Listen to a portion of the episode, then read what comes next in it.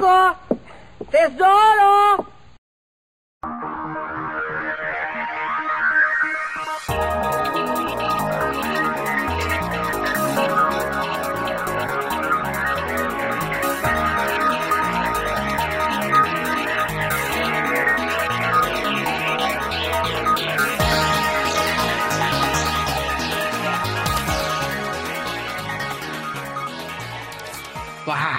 Fala galera!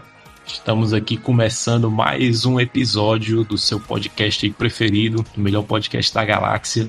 Estamos começando mais um episódio do Três Continues, seu podcast de trilogias e de três jogos relacionados de alguma forma, né? E hoje nós estamos aqui com um episódio, rapaz, episódio aqui especialíssimo, porque hoje nós vamos falar aqui de três jogaços. Não sei se muita gente ouviu, né? Esses jogos aí são um pouquinho obscuros, mas são três jogaços aí do Mega Drive. Nós vamos falar aqui, rapaz, da trilogia da Treasure no Mega Drive. E, caralho, foda. Eu sou o Sub-Zero Amarelo. Eu já escolhi aqui meus tiros, né, na minha arminha aqui. E eu estou aqui com eles, né, meus brothers aqui, meus parceiros aqui de cash. Vou falar aqui com ele que fez aí uma parceria com um galo de briga que atira pelas mãos, o Crítico. Falei, Crítico. Fala, criaturas da noite. E você já preparou o seu galo de briga alienígena pra rinha? Y crítico. A gente falou de galo. A gente falou de galo de briga aí no Pokémon, né? Vamos falar Não, de novo aqui. É, rinha, rinha de estilo alienígena. Caralho. E eu tô aqui com ele também. E tá perdendo a cabeça aí, né? Loucaço. Tô com ele aqui também, o Tiagão. Fala, Tiagão. Fala galera. Pois é, hoje teremos aí um cast completamente frenético, cheio de tiros e cabeçadas. Então é isso aí, galera. Hoje a gente vai falar aqui da Treasure, essa empresa aí que marcou os 16 bits e os 32 bits, né, de certa forma, mas a gente vai falar aqui especificamente do Mega Drive.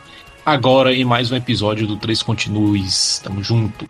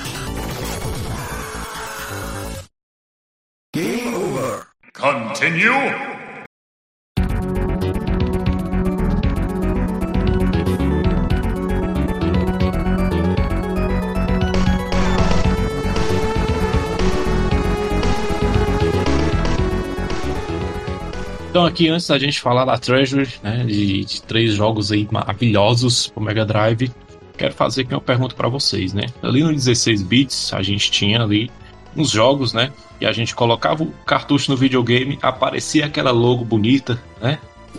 né? A gente já sabia que vinha jogo bom, né? Tô falando aí de empresas aí como como Capcom, como a Konami, né? Empresas aí que marcaram a nossa infância. A própria Nintendo, né? De certa forma, a Sega. Então eu quero saber de vocês, qual dessas empresas aí da era 16 bits vocês acham que é a mais top, assim, que vocês ligavam o videogame, aparecia aquela logo e vocês davam uma, uma, uma gozada, tá ligado? qual que vocês acham mais legal aí? Cara, eu gostava muito mesmo da Capcom. Era Mega Man X, era X-Men, tudo, né? Que você ligava o console e tinha aquele barulhinho e o ícone da Capcom aparecendo com uma, no fundo de uma tela preta. Os, jogo- os jogos do Mickey também, do, do Magical Quest que eu tenho até hoje. Nossa, pra mim, né? Aí, né? Capcom, que Deus o tenha. Hoje em dia vive de Resident Evil. É. que- É, vive de Resident Evil e nem pra fazer um remake decente do 3, filha da puta. Saiu 4 aí, hein? Então, Vocês jogaram o 4? Eu, eu não vi até agora nem vídeo, nem foto desse jogo, e não verei. Caralho, tem ódio assim do, do 4? Eu- eu- não, eu não, eu não tenho ódio do 4. Eu tenho ódio da Capcom, é diferente. Cara, acabou de elogiar, né? Já tá com falta. Bem, E tu, Thiago? bom, para responder empresa essa pergunta, eu vou restringir a- o leque, né? Como a gente vai falar de jogos de plataforma 2D aqui, eu vou restringir a, a empresas que tinham como carro-chefe eh, jogos de plataforma 2D, né? Senão abre muito leque, daí você tem que falar do MySquare, da Vida, o MyNix, enfim.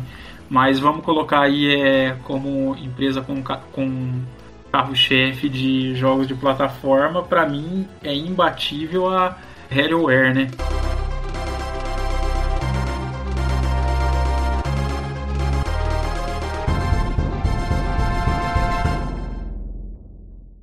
Ah, Boa, sim. boa, velho. Harroware. Harrow- Harroware, além do, além de Donkey Kong Killer Instinct, que jogo mais que ela fez no- na época do Super Nintendo? Battletoads. Oxi, ah, do Super Nintendo? Em Battletoads. É, é verdade. Só que, Era Trade West na época, exato, né? só que infelizmente né, a. Harroware já não existe mais. Existe, Agora é pô. Rare Software, né? É, mas de certa Não forma. existe mais como a É. conhecemos, né? Infelizmente, no ano de 2001 ela deixou de existir. Agora tem lá o que sobrou, né? Não é nem mais sombra do que foi nessa época. Harroware que o diabo tenha. É, rapaz, é, corre até uma lágrima aqui lembrando da Harroware. Harroware que o Thiago tenha. Ih, rapaz. Cara, assim, pra. Como o crítico já citou, eu acabei de falar da Capcom, né? Mas como o crítico já falou, né? Então não vou, não vou repetir, né? Mas tem outra aí, né, velho? A gente vai falar aqui, de certa forma, dela. Mas a Konami também, bicho, ali em 16 bits. Não, não tinha É pra ninguém, bom. não, tá ligado? Em, em termos Ah, de diversidade Konami, e é de quantidade de títulos, eu acho que a Konami e a Capcom assim eram uma- as duas melhores desenvolvedoras, porque elas tinham muito jogo e assim era muito, muito difícil ter um jogo com uma qualidade ruim, porque era tudo jogo muito bom, cara, Sim. muito bom. Elas eram meio que, cara, as melhores third parties dos 16 bits. Com certeza. E pros dois consoles, tanto pro Super Nintendo quanto pro Exatamente. Mega Drive, tá ligado? Isso.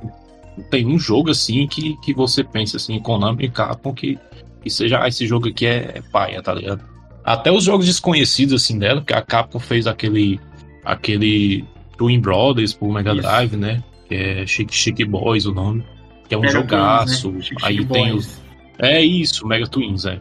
Tem o Metal Warriors, pô, do Super Que Nintendo, jogão Metal. Warriors, cara. É um jogão de mecha. Olha dela, né? Verdade, havia até esquecido. É, em parceria com a LucasArts, né? Mas é, foi feito pela Konami. Aí tem os Zombies Ate My Neighbors, caralho. Contra- Muito bom, velho. Contra. A gente tem o Contra Hard Cops Mega Drive, que é o o melhor Contra da história, assim, pra mim, tá ligado? Tem que jogar ainda. Muito A bom, gente, velho. a gente tá devendo um cast da trilogia Conan ali do Nintendinho. Verdade. Verdade, verdade. E são três jogaços? Mas, infelizmente, né, aqui Então- já tanto a Capcom quanto a Konami. Botar a Konami, pois é, bicho. E a Konami tem tanta franquia boa, velho. Assim, e franquia original, tá ligado? Franquia que dava pra revitalizar, que eles não estão mais nem mais dinheiro entendeu? fazer pachinko, né? É. É, Não, é. você, você já viu gente idiota quando ganha na Mega Sena e torra tudo? A Konami é isso, é gente idiota que- com, com o prêmio da Mega Sena na mão. Boa tipo analogia. Boa. E fora, assim, os jogos avulsos que a Konami tinha no Super Nintendo, cara. Sunset Riders, o Biker Mice from Mars. Nossa, não tem nem o que dizer, tá ligado? Eu acho que, assim, em termos de 16 bits, a Konami e a Capcom ali estavam dis- disputando ali, pau a pau, as duas ali, porque era muito Tartaruga né? Ninja da Konami também. Qual? Tartaruga Ninja da Sim. Konami. Sim, sim, verdade. Os jogos da Tartaruga Ninja, que tem 500 milhões aí. Tem o, o jogo lá dos Simpsons, do arcade também. Só que ele também é é bom bom. Ah, to- todo- todos os beating ups da Capcom no, nos fliperamas, né? É, a Capcom, Sim, se a gente sim. colocar, ela tinha a- as adaptações da, de obras Disney, é, a gente tem os Final Fight, Mega Man, enfim, era uma quantidade absurda também de jogos, né? Isso. É bom demais, velho. Street Cara a, a gente- cara, a gente vai ficar aqui até amanhã, vai ser o cast nostalgia, não vai ser o cast. vai ficar falando dos jogos aqui, não vai falar porra Pô, nenhuma. Mas Enfim, então a gente tem aqui Konami, Capcom, né? A, a Rare aí que o Thiago citou. A gente tem outras aí, tipo Natsumi, Hudson Soft, né? é, e várias outras aí que marcaram aí a nossa infância e que nos 16 bits aí brilharam, né? Mas que pena, né? Que muitas dessas empresas aí hoje em dia estão estão cagando para as franquias delas, né? Estão cagando para o consumidor também. Tínhamos a Data East também, que tinha um monte e... de jogo legal. Presented oh, by verdade, velho. Data East. A DreamHack, pô. Banpresto. Banpresto. Banpresto, a Sunsoft, caralho. Muita empresa. Tinha tantas, velho. Então é isso, a gente falou aí um pouco das empresas e agora a gente vai falar um pouco também de outra empresa que marcou aí os 16 bits. No meio dessas empresas aí tinha um tesouro, né? Isso,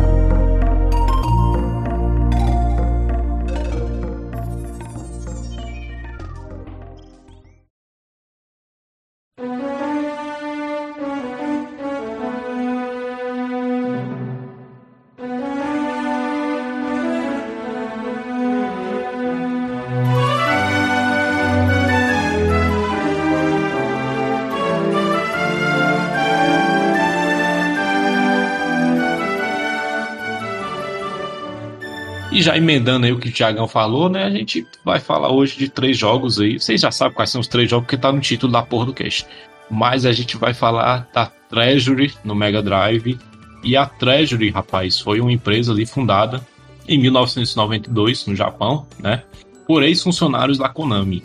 E o que é que acontecia ali na época? A Konami, como a gente falou aqui, né? a Konami foi uma das principais empresas ali de 16 bits e ela tinha franquia pra caralho, né? Castlevania, Contra, é, jogos aí fodas dela, né? Então a Konami tava muito confiando em sequências, né? E tava desenvolvendo pouco assim, tava meio que podando, né? Os criadores dela, os desenvolvedores dela para fazer novas franquias, né? E um grupo dentro da Konami estava insatisfeito com essa política, porque eles queriam colocar tipo, projetos originais fora do papel e a Konami não deixava, né? Tava soltando só sequência e remake é mais ou menos como que acontece hoje com a dona Capcom aí. Mas o pessoal da Treasury ficou meio puto, né? Dentre eles, o fundador da Treasury e presidente, o Masato Maegawa, né? Que nem quem não conhece de nome, o cara só trabalhou em jogo em pai, assim, como por exemplo Castlevania 4, Conta 3, entendeu? Axelay, o próprio jogo de Simpsons de arcade. Então o cara fez pouco jogo bom aí, entendeu? Então, esse pessoal descontente né, com essa política da Konami eles desenvolveram um projeto próprio deles, né? Eu vou falar aqui nesse cast, inclusive, desse jogo. E eles decidiram se separar da Konami para fundar a própria empresa deles e foi aí que surgiu a Treasury, né? E eles colocaram esse nome, né? Eles pensaram nesse nome aí de Treasury para ser uma coisa impactante, né? Eles queriam que a Treasury fosse realmente um tesouro na indústria dos videogames. Ali na época, eles queriam sair ali daquela mesmice, né, que estava acontecendo nos videogames e eles queriam colocar as próprias ideias originais deles para fora do papel. A dona Florinda pensou mesmo fazer um filho. Nossa senhora. que vale. Posso falar uma coisa? A é, já chegou lá, já. chegando. Os dois pés no peito. Com já. certeza, velho. Com certeza. Eu vou falar um pouquinho do primeiro jogo da Treasure quando eu vou falar desse jogo específico, né? Mas como a galera da Konami ali, eles já tinham muita expertise, né, em, em, jogos run and gun, né, em jogos de ação, e eles já conheciam bem o hardware do Mega Drive, não só do Mega Drive, mas também do Super Nintendo. Então eles tinham desenvolvido jogos, né, como por exemplo o Contra Hard Corps, que eu citei aqui no cast, né, o Castlevania Bloodlines, e eles conseguiam tirar o máximo de potencial do hardware do Mega Drive, né? Então eles já tinham experiência com esse tipo de jogo, né? Jogos de ação, jogos de run and gun. Então, os primeiros jogos deles que eles desenvolveram foram nesse sentido, né? Os três jogos aí que a gente vai falar nesse cast são três jogos aí que tem bastante ação, né? Uma coisa bem frenética, assim. Ela trabalhou na era 16 bits, principalmente nesse tipo de jogo. Então, ela lançou os jogos, como por exemplo, os jogos que a gente vai falar hoje, né? O Gunstar Heroes, o Dynamite Head, né? O, o Alien Soldier. Ela lançou também o, um joguinho do McDonald's aí, que eu vou falar, falar do Gunstar Heroes. E por incrível que pareça, o jogo é bom, viu? Não é só porque é do McDonald's o jogo é ruim, não. O jogo é bom mesmo.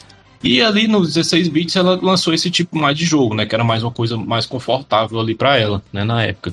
E só nos 32 bits, quando a empresa já tinha um pouquinho de nome ali no mercado, que ela começou a se aventurar em outros conceitos, né? Ela começou a pegar aí outros gêneros e começou a misturar entre eles, né? Lançar jogos de diferentes gêneros. Então ali nos 32 bits a gente teve, por exemplo, o Guardian Heroes, o Saturn, que é um beat'em up com elementos de RPG, né? Foi uma coisa ali bem Não, original pra época. Ela tinha gráficos assim. É doido, jogaço, jogaço. Criativo pra caralho, original, tá ligado? Bem a coisa ali da Treasure mesmo, né? De que eles privilegiavam muito essa parte da, da criatividade né? nos jogos. A gente teve o Guardian Heroes, a gente teve o Mischief Makers no Nintendo 64, né? Que é outro jogão aí. A gente teve também jogos de outros gêneros, que até então a Treasure trabalhava muito com jogos 2D de plataforma. Mas ela lançou também o Radiant Silver Gun, o arcade, né? E depois um porte pro Saturno. Foi o primeiro jogo de navinha dela, né? Que era um jogo bem difícil pra caralho. E ele tinha essa pegada aí de, de trazer conceitos, né? do- dos, dos jogos de navinha mais tradicionais, mas também colocando outros conceitos ali.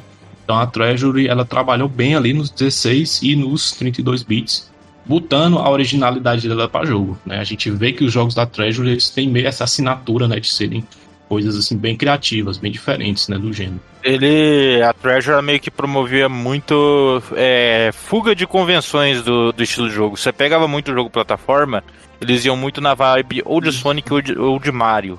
A Treasure é a única que ela pensava fora da caixa. Isso, exatamente. Até, até nesses jogos que a gente vai falar hoje, né? A gente tem. é, são jogos basicamente de 2D, mas que tem elementos de várias coisas ali incorporados, né? Então, a Treasure sabia usar bem assim essa, essa parte da criatividade e aliar isso ao, ao game design, né? Que é uma coisa que a Nintendo também sabe fazer e, muito e bem. assim, né? A, a enfim, Treasure, né? o que é interessante dela é que na jornada dela, desde o lançamento do Gunstar Heroes, que foi o primeiro jogo dela, ao decorrer do tempo, ela era o- uma da- ela é uma daquelas empresas que ela- eles não têm medo de experimentar, né? Se você vê é, o Gunstar Heroes, ele tem me- um- certas mecânicas, o Dynamite Head outras, o Alien Soldier umas coisas diferentes, o Guardian Heroes, como o Sub-Zero falou, é um beat'em up com elementos de RPG. Aí você vai pro Mischief Makers, que também são mecânicas completamente diferentes dos outros jogos da Treasure. Então ela sempre ia inovando nos jogos dela. É, ela não ficava naquela zona de conforto. Ah, vou utilizar uma fórmula é, e vou repetindo essa fórmula para outros jogos. Não, os caras faziam um negócio completamente diferente de um jogo para o outro. Sim, com certeza. E o resultado disso é a gente tem vários jogos aí com criatividade, né? Com, com originalidade. A gente nunca tem tipo uma fórmula sendo repetida, né? A gente sempre tem essa coisa da inovação, né? E a Treasury ela soube fazer isso muito bem ali nos 16 e nos 32 bits, né? E apesar da companhia existir até hoje, né? É um choque para muita gente, porque o pessoal acha que a Treasure acabou ali nos 32, né? Porque nos 128 bits teve muito pouca coisa e o pessoal acha que a Treasury faliu, né? Mas não, a Treasury tá aí até hoje, ela tá viva, ela ainda não fechou, apesar de que o último jogo dela foi lançado em 2014, né? É o Guys Crusher God, o 3DS, é um joguinho de ação também. Ele tem elementos ali meio que de Mega Man Legends, né? Mas eu nunca cheguei a jogar, não. Mas foi o último jogo dela, já tem aí 8 anos, né? 8, 9 anos. Mas a Treasury ainda está viva, né? Está lançando aí os jogos dela em outras plataformas, né? em plataformas virtuais, né? E a, mas o, o apogeu dela ali foi mesmo no 16 32 bits, né? Ali no início dos anos 2000, ela ainda tentou algumas coisas, né? Ela teve muitos jogos cancelados, na verdade, é, e eram jogos assim com ideias boas, né? Você via que tinha ideias boas, mas por algum motivo foram cancelados. Tinha até um jogo que eles iam lançar, que era uma espécie de party game dos Tiny Toons, que eles iam lançar aí pro PlayStation 2, mas que acabou sendo cancelado, né? Então a gente vê que até nos 128 bits eles ainda tinham essa proposta de trazer essa, essa inovação, né? Então ali pelo o, nos portáteis ela lançou alguns jogos pro Game Boy Advance, como por exemplo as sequências, né, do, do Guardian Heroes, que é o Advance Guardian Heroes, que Ah, estão tem o- pegados O Guardian sim. Heroes tem. O Guardian Heroes também tem sequência pro Game Boy Advance? tem sim. Nossa, não sabia não. Só que o Advance Guardian Heroes ele tem uma pegada mais anime, assim, é um gráfico um pouquinho mais, mais simplificado. futurista, é mais estilizado. Não é assim. tão- É, ele não tem tanto a proposta assim do, do Saturn, né? Do original, até por causa do, do console, né? Não dava pro cara fazer uma coisa muito elaborada assim no Game Boy Advance. Ela lançou também o Gunstar Super Heroes, que é uma espécie de remake, sequência do Gunstar Heroes original, né? E tem também um joguinho bem interessante do Game Boy, do Game Boy Advance, inclusive vale a pena aí o pessoal procurar para jogar, que é o Astro Boy Omega Factor. Todo mundo fala bem desse jogo. Sim. E é bem legal, cara, o jogo. Bem legal, vale a pena ir dar uma conferida. Porque é. O Astro Boy, pra quem não sabe, foi o personagem que meio que inspirou o Mega Man, né? Então tem muito aí visualmente dos dois, né? E é um jogo bem bacana de jogar no Game Boy Advance também. E é inegável, assim, que a Treasure, né? É, os jogos dela tem meio uma carinha, assim, de Konami, mas ao mesmo tempo são jogos originais, né? São jogos diversos, jogos aí que tem uma criatividade, que tem uma, uma expressividade, tem uma marca própria, né? A Treasure acabou fazendo ali uma identidade bem, bem legal dela e foi uma das empresas mais criativas ali da, da década de 90, né? Do início ali dos anos 2000, com os jogos dela nos 16 e 32 bits, né? Então foi uma empresa ali que meio que deu um respiro ali para a indústria, né? Lançou jogos aí maravilhosos e foi uma empresa bem bacana ali nessa época.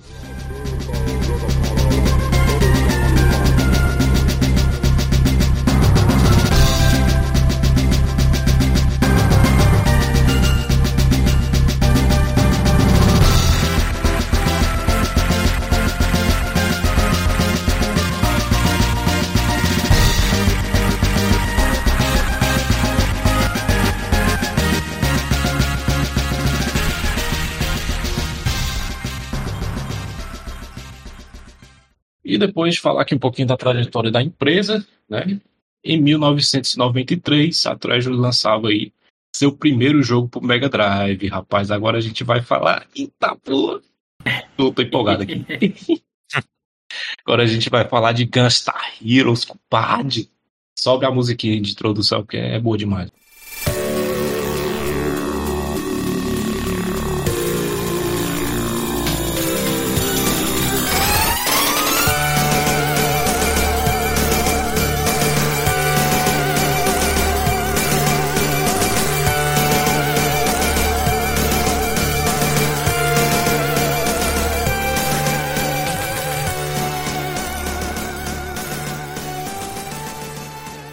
Então, o Gunstar Heroes foi lançado aí em 1993 pro Meguinha, né? Foi o jogo de estreia da companhia.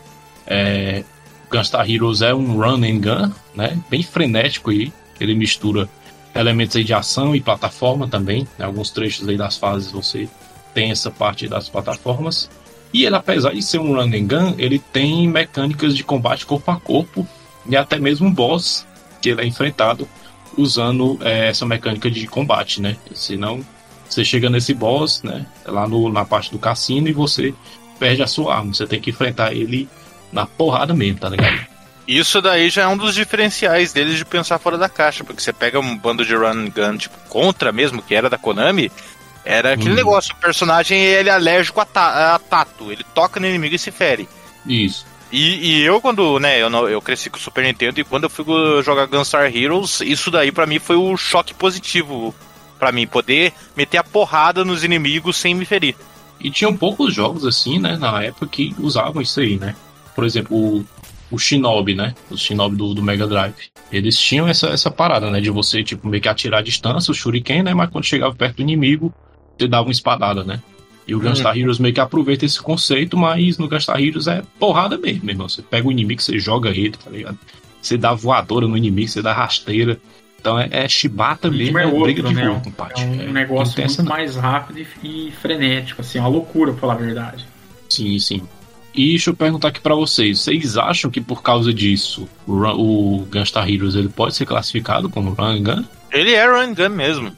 Mas vocês, o que, é que vocês acham? Para mim ele sempre foi Run Gun. Gun ele é é, ele não é tipo Mega Man que é meio plataforma que você tem que ficar ah, preocupado com é, com pular aqui para não cair do abismo e tudo mais. Não, ele é run gun. Aliás, ele, a gente, a gente tava tendo esse debate, né? A diferença do run gun pro jogo plataforma. Ah. Ele e o Dynamite Head é meio que a diferença Isso. entre um jogo plataforma e um jogo run gun. O Dynamite Head, ele está mais para um Mega Man do que foco é plataforma, é pulo, é subir, subir nível, entendeu? De plataformas. Eu considero assim, Isso. Run Gun Geralmente são esses tipos de jogos, como Gunstar Hero, Metal Slug, que você tem que sair andando para frente e atirando em tudo que aparece. Tem preocupação em ficar subindo plataforma, Isso. esse tipo de coisa, vez ou outra só, mas é, é correr e atirar. É, às vezes até tem, mas ela é mínima Exato, é comparada ao combate. O combate ainda é o foco. Por exemplo, o Mega Man que o Sub-Zero citou. Ele tem muito mais foco em plataforma do que propriamente dito no, no, no em ficar atirando, né? Tirando e correndo. Mesmo porque Sim, você sai correndo e atirando no Mega Man, você, você morre no, nos primeiros 10 segundos. É. Isso. E assim, eu vejo muita gente dizendo na internet que na verdade Gunstar Heroes é um jogo de ação com plataforma, né? Mas essa galera aí tá meio, meio cara, das ideias também. Cara, a, a, plataforma, ela não é, é, O legal do Gunstar Heroes, por causa de você poder se agarrar e pular nas plataformas que é um macaco, você uhum. quer um personagem muito ágil. A plataforma, ela não é uma necessidade para você. Isso. Ela é um auxílio. A maior parte das vezes ela não tá ali para você, ah, para você passar dessa parte você tem que subir na plataforma para poder alcançar outra parte. Não, ela tá ali para te auxiliar no combate. Vou subir aqui para mudar a orientação do meu ataque, do meu combate. Algumas partes no jogo, algumas fases, elas têm uns segmentozinhos assim que você tem que ir subindo, né? Mas Sim. isso não é a premissa do jogo mesmo, né? É uma mecânica mesmo de jogo que você tem que seguir para poder seguir no, na fase no jogo inteiro, né? Exato. Mas como se fosse um elemento de level design, não coisa assim necessária no jogo. Mas enfim, eu também acho que seja um run and gun. Quem diz que é o contrário tá claramente errado, tem que se tratar aí. Porque, enfim, né? Você atira, você tem bicho vindo para todo lado, então é run and gun, foda-se. Teve alguém, alguém que eu conheço, acho que eu vi alguém do, da nossa equipe falou, teve essa discussão falando que não era run and gun, não lembro agora. Isso, foi por isso que eu trouxe aqui, pô. Ah, é por isso, é por isso, né, seu espírito de porco? Você tá querendo doar a pessoa, né, seu. Exatamente. É a intenção aqui é causar discórdia. Entendeu? Esse é um safado, você é um safado. Você cara. é safado, tá bom. Eu tentando eu... mais o cara quer. Não, eu quero causar discórdia.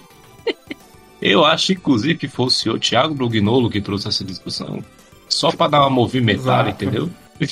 Exatamente. Só para gerar discórdia. Eu tô trazendo aqui pro cast, entendeu? Pra gente. Mas mas nem tudo começou assim lindo e maravilhoso para a Treasure, né? Como eu falei ali no início, a Treasure é formada ali de ex-funcionários descontentes da Konami e elas precisavam lançar o jogo delas em, em algum jogo deles, né? Em alguma plataforma, né? Então, inicialmente, eles escolheram o Mega Drive porque eles já tinham costume de estar trabalhando com o Mega Drive, né? O presidente da, da Treasury já tinha trabalhado em vários jogos ali da Konami com o Mega Drive, né? Então, eles procuraram a SEGA para lançar o, o, o, jogo, né, o Gunstar Heroes, que inicialmente o nome do jogo era Blade Heroes, uma coisa assim. É, então eles escolheram a, a, o Mega Drive para lançar o jogo deles, né?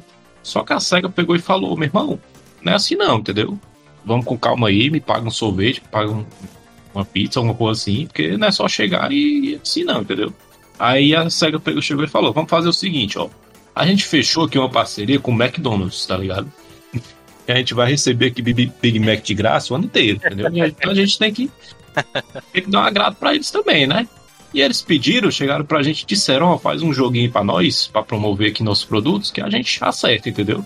Aí a SEGA chegou pra Treasury e disse, ó, oh, fala o seguinte, você vai fazer esse jogo pra gente, certo? Se tiver tudo certo, se tiver tudo legal, vocês lançam aí o que vocês quiserem aqui na nossa plataforma. Aí o pessoal da Treasury, né, tava, tava ali desempregado na rua, né? Aí, então, beleza, né? Então vamos, é o jeito, né? Então eles começaram a desenvolver o McDonald's Treasure Land Adventure. Que apesar de ser um jogo licenciado, bicho, é, joguem que vocês vão se surpreender, tá ligado? que o jogo ele é um platformerzinho muito bom, cara. Sério mesmo, ele é muito legalzinho de jogar. Eu lembro da capa desse jogo na, na locadora, eu fiquei em choque de descobrir que o Ronald McDonald tinha um jogo próprio. Não sei porquê, mas eu criança eu fiquei em choque quando eu vi isso. Inclusive, era um tema muito legal ir pra cash, cara, esses jogos licenciados, viu? Ah, eu achei que, que, o tema era McDonald's. é o Playzone da Treasure, né? É, é o jeito, né? Então vamos fazer isso aqui, né? Então eles começaram a desenvolver esse jogo.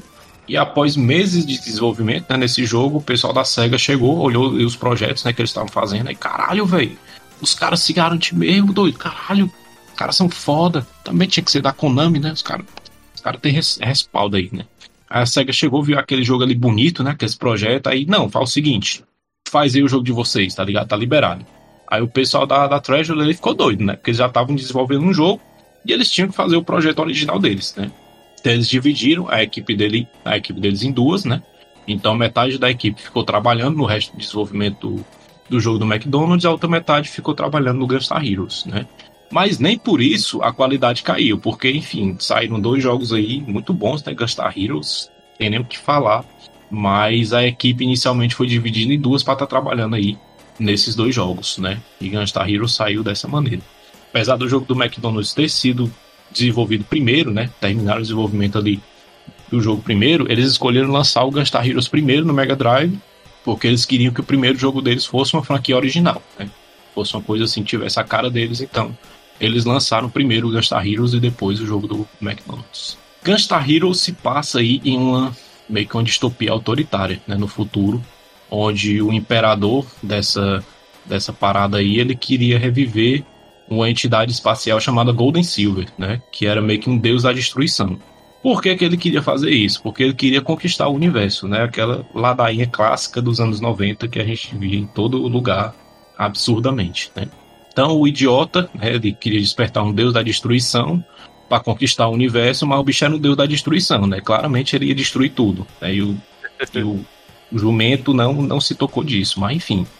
É, vilão burro é o que tá tendo pra caralho aqui, né? Porque Pokémon a gente falou Team Aqua e Team Aqua também, que era um monte de cavalo. Falou da equipe Rocket, que era os ladrões mais incompetentes do, das histórias do jogo. Mas enfim. Então, pra parar esse cara, né? Pra parar esse, esse imbecil, tem que ser umas crianças, né? Sempre nos anos 90, os heróis do, do negócio eram criança. Né? Então a gente tinha aí os Gunstars, né? Na época. Por isso que o nome do jogo é Gunstar Heroes, né? Ó, oh. se ligou aí? Não me diga! Olha aí que associação, né? então os Gunstars eles eram, eles eram três irmãos era o Red, o Blue, de novo Pokémon aí, ó. Quatro. E o Green. Era quatro, irmão? É, sim, era quatro, era quatro, é verdade. E tinha a irmã deles, a Yellow, né? A Yellow, ela ficava ali nos bastidores, funcionando meio que como uma, uma operadora ali para eles, né? E o Green, ele sofreu lavagem cerebral desse, desse império e ele passou pro lado dos vilões, né? Então, no jogo a gente só controla o Red e o Blue. A diferença entre os dois, né, é que a jogabilidade deles é diferente. Enquanto no Red você tem uma jogabilidade mais de run and gun mesmo, você pode se mover e atirar ao mesmo tempo, né? Que eu acho o melhor personagem, inclusive, né? O Blue ele é diferente, ele tem um estilo fixo de tiro. Enquanto você tá atirando, você não pode se mexer, né? Você só pode mudar a direção do tiro, mas você não pode se movimentar pela tela. Eu acho isso aí uma merda, mas. Eu, eu achava que a gente podia escolher na hora que jogasse qual estilo do tiro. Sim, sim, você pode escolher entre os dois. Não, não, não. Eu achava que você podia jogar com, com o azul, com o vermelho, com, com o estilo fixo, entende? Com, ah, sim, sim, pode crer. Uhum. Eu achava que podia ficar. Não, lembra, não lembrava que era. Que eu joguei faz tempo também, mas não lembrava que, que cada cor, cada um dos dois personagens tinha um estilo de tiro diferente. Não, não. Você escolhe o personagem, aí cada um tem um, um estilo aí diferente. Red e o Blue. Inclusive o sprite deles é o mesmo, né? Só muda a cor mesmo. É. Aliás, um detalhe, a trama ela é diferente da versão americana para japonesa. E, e, a trama da versão japonesa é que serve de base para sequência de Game Boy Advance. Aí, é? É. Ah, é parecida. Uma coisa que é legal, eu acho a trama do jogo bem da hora nas duas versões. Só que a trama da versão japonesa, ela fala do Golden Silver que foi criado como uma arma suprema, né? O deus da ruína. E aí fala que os, né, os quatro Gunstars impediram eles. Só que aí eles, como é que fala? Após, após os quatro Gunstars, né, os, os, quatro irmãos, eles deterem esse deus da ruína, eles é, entraram em sono criogênico para ser despertado no futuro quando o mundo tivesse recuperado. Só que aí quando o mundo se recupera, é um, um certo general, que é o General Grey, ele Isso, ouve é. falar de uma, da forma distorcida sobre o Golden Silver, sobre uma lenda de que ele era um deus selado na lua que ia levar os justos a uma utopia. E aí acreditando oh, nessa lenda que ele começa, que ele moveu o império dele para poder levar o, o mundo pro, para um, né, para um caminho próspero. E até o legal do negócio dos personagens é que eles têm tudo nome de cor, né? Red, Green, Blue. Isso. General Grey, Dr. Brown. Eu não tava lembrando o nome dele, mas é verdade, é o General Grey, né? Isso. É o, o, imperador aí desse, dessa distopia aí que a gente joga. Eu não sabia não dessa diferença aí na versão japonesa para americana. Eu achava que era igual. Assim. Mas é porque assim. O, esse General ah, Grey, por acaso, ele é discípulo do Bison? não, não, não. General Grey. General Grey é, é não, você tá confundindo o outro, o que tem um ah, capzinho vermelho. É, é, o que usa, é, na verdade, uma roupa azul e aquele. É um tipo. Uma capa igual do Assassin's Creed. É, né? Isso, é. É o General Grey que ele usa um elmo. O, o que parece com o Bison é o Smash da Isaku. Isso, é. É essa merda aí mesmo. É um Bison estilizado, né? Ele usa o mesmo. É, mas é verdade. É, é. É. É um bidon mesmo, não tem o que falar. Inclusive, mesma cor, mesmo Isso. formato de rosto, entendeu? É, é o bison mesmo, tá ligado? Então, é porque assim, os jogos nessa época, é, hoje em dia não, né? Que hoje em dia tá tudo muito globalizado, então a gente tem as versões sendo lançadas aí praticamente, praticamente não, né? Iguais para todo, para todos os consoles e para todas as regiões, né? Mas na época não, a gente não tinha, a gente tinha que adaptar e fazer certas mudanças, né? quando o jogo era lançado no Ocidente ou no Oriente, né? Então, a Treasure, como era uma companhia japonesa e a SEGA da América estava tendo muita resistência para lançar o jogo deles também, eles tiveram que mudar algumas coisas, dentre elas talvez a história, né? Acho que é por isso que, que tem alguma diferença aí entre, entre as duas versões, né? Mas legal, não sabia não nessa, nessa diferença. E não é a única vez que a Treasure é, adota esse sistema de ter uma, uma história e algumas mudanças da versão japonesa para a americana, que depois a gente vai falar lá na frente. É. Eita, rapaz. então, no começo do jogo, a gente não inicia o jogo assim direto, né? A gente tem uma tela de seleção de fases ali, bem ao estilo Mega Man, né? Mas diferente do Mega Man, a gente não mata o boss das fases com as fraquezas que a gente pega de outros, né? Os tiros que a gente vai coletando aí durante o jogo, eles são meio que iguais, assim, né? Eu vou já falar aqui do sistema do, dos tiros também, que é uma coisa genial, espetacular desse jogo. Mas os bosses aí do jogo, né? Todos os personagens aqui eles têm nome de cor, né? No, no Pokémon. Então a gente tem os protagonistas, né? Que é o Red, o Blue, o Green e a Yellow. E a gente tem os bosses, né? Que é a, a Pink, né? Que é da fase da floresta. É o chefe da fase da floresta. A gente tem o Orange, que ele é tipo um militar. Ele é tipo como se fosse um Guy, uma mistura de Guy com Zangief. é verdade. É é, um cara gigante. é um cara gigante, né? Com, com moicano.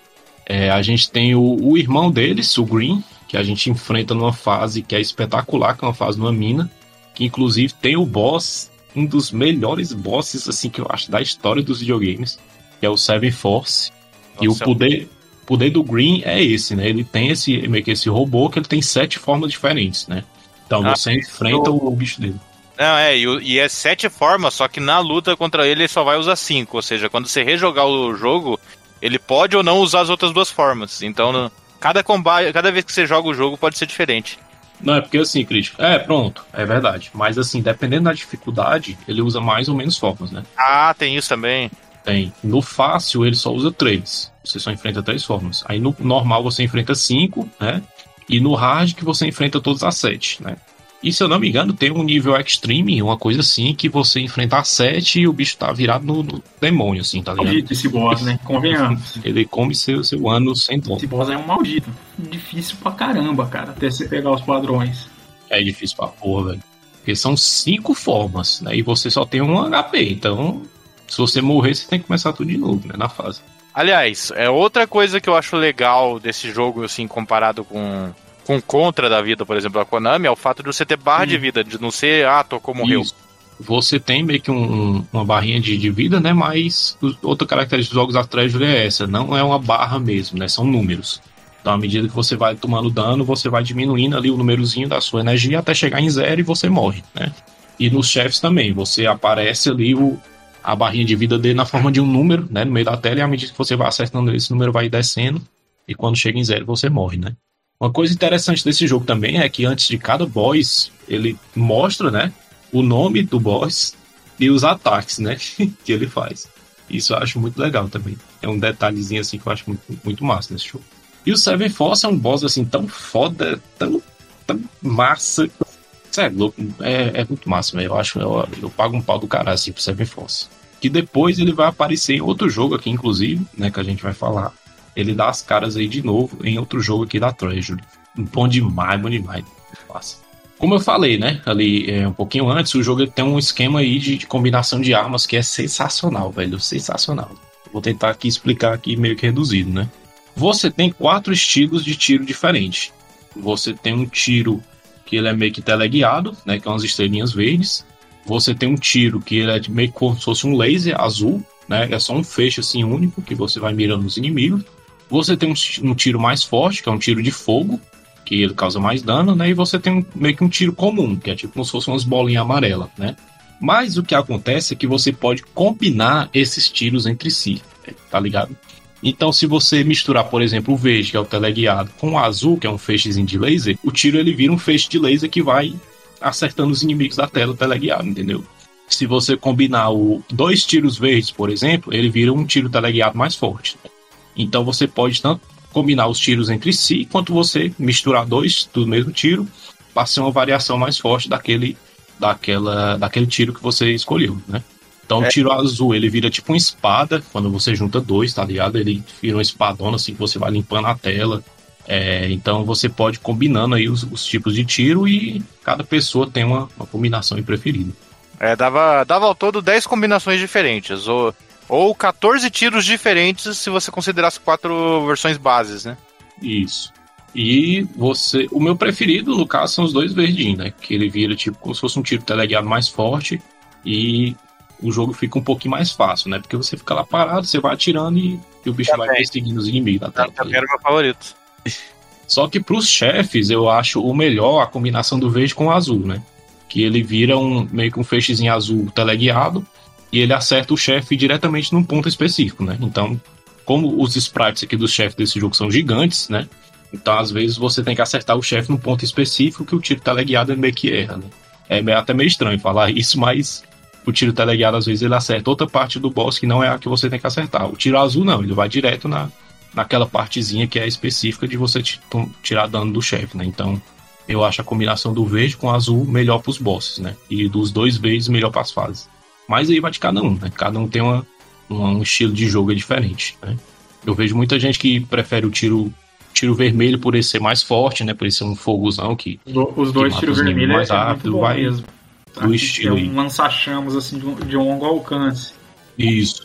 Vai do estilo aí de cada um e você pode personalizar, né? Você vai pegando, você vai pegando os power-ups nas fases, você vai trocando os tiros se você quiser. Então, é bem legal. É um, é um sistema, assim, sensacional, velho. Que, inclusive, né, inspirou aí um joguinho que a gente ouve muito falar, que é um joguinho de um, de um- de cara aí de, com a cabeça de uma xícara, né? E você tem aí que o tiro teleguiado do Cuphead, ele é verde, né? Por que será? E ele tem umas estrelinhas, né? Então, por que será, né? Eles tiraram de algum canto aí, né? Descubram. Então, é, além desse, desses sistemas aí sensacionais, né? É, o jogo ele tem gráficos espetaculares. Os gráficos do jogo dos sprites são fluidos, né? É, são sprites bem pequenos, né? Dá um aspecto assim de tipo de, de animação dos anos 90, né? De desenho animado. Mas nem por isso o jogo é fácil, né? O jogo ele é bem complicadinho de você jogar a primeira vez e até você pegar o jeito você vai apanhar um pouquinho, tá ligado? Mas a vantagem é que o jogo tem contínuo infinito. Então, se você morrer, você volta do começo da fase e você pode ficar tentando quantas vezes você quiser, até ir pegando o jeito do jogo, né? Então, os gráficos são muito coloridos, né? São muito detalhados, assim, na medida do possível. É uma pixel art muito bem feita. O Gunstar Heroes ele tem todo um jeitão, assim, de jogo indie atual, tá ligado? Então, ele é bem, bem massa, assim, visualmente falando, né?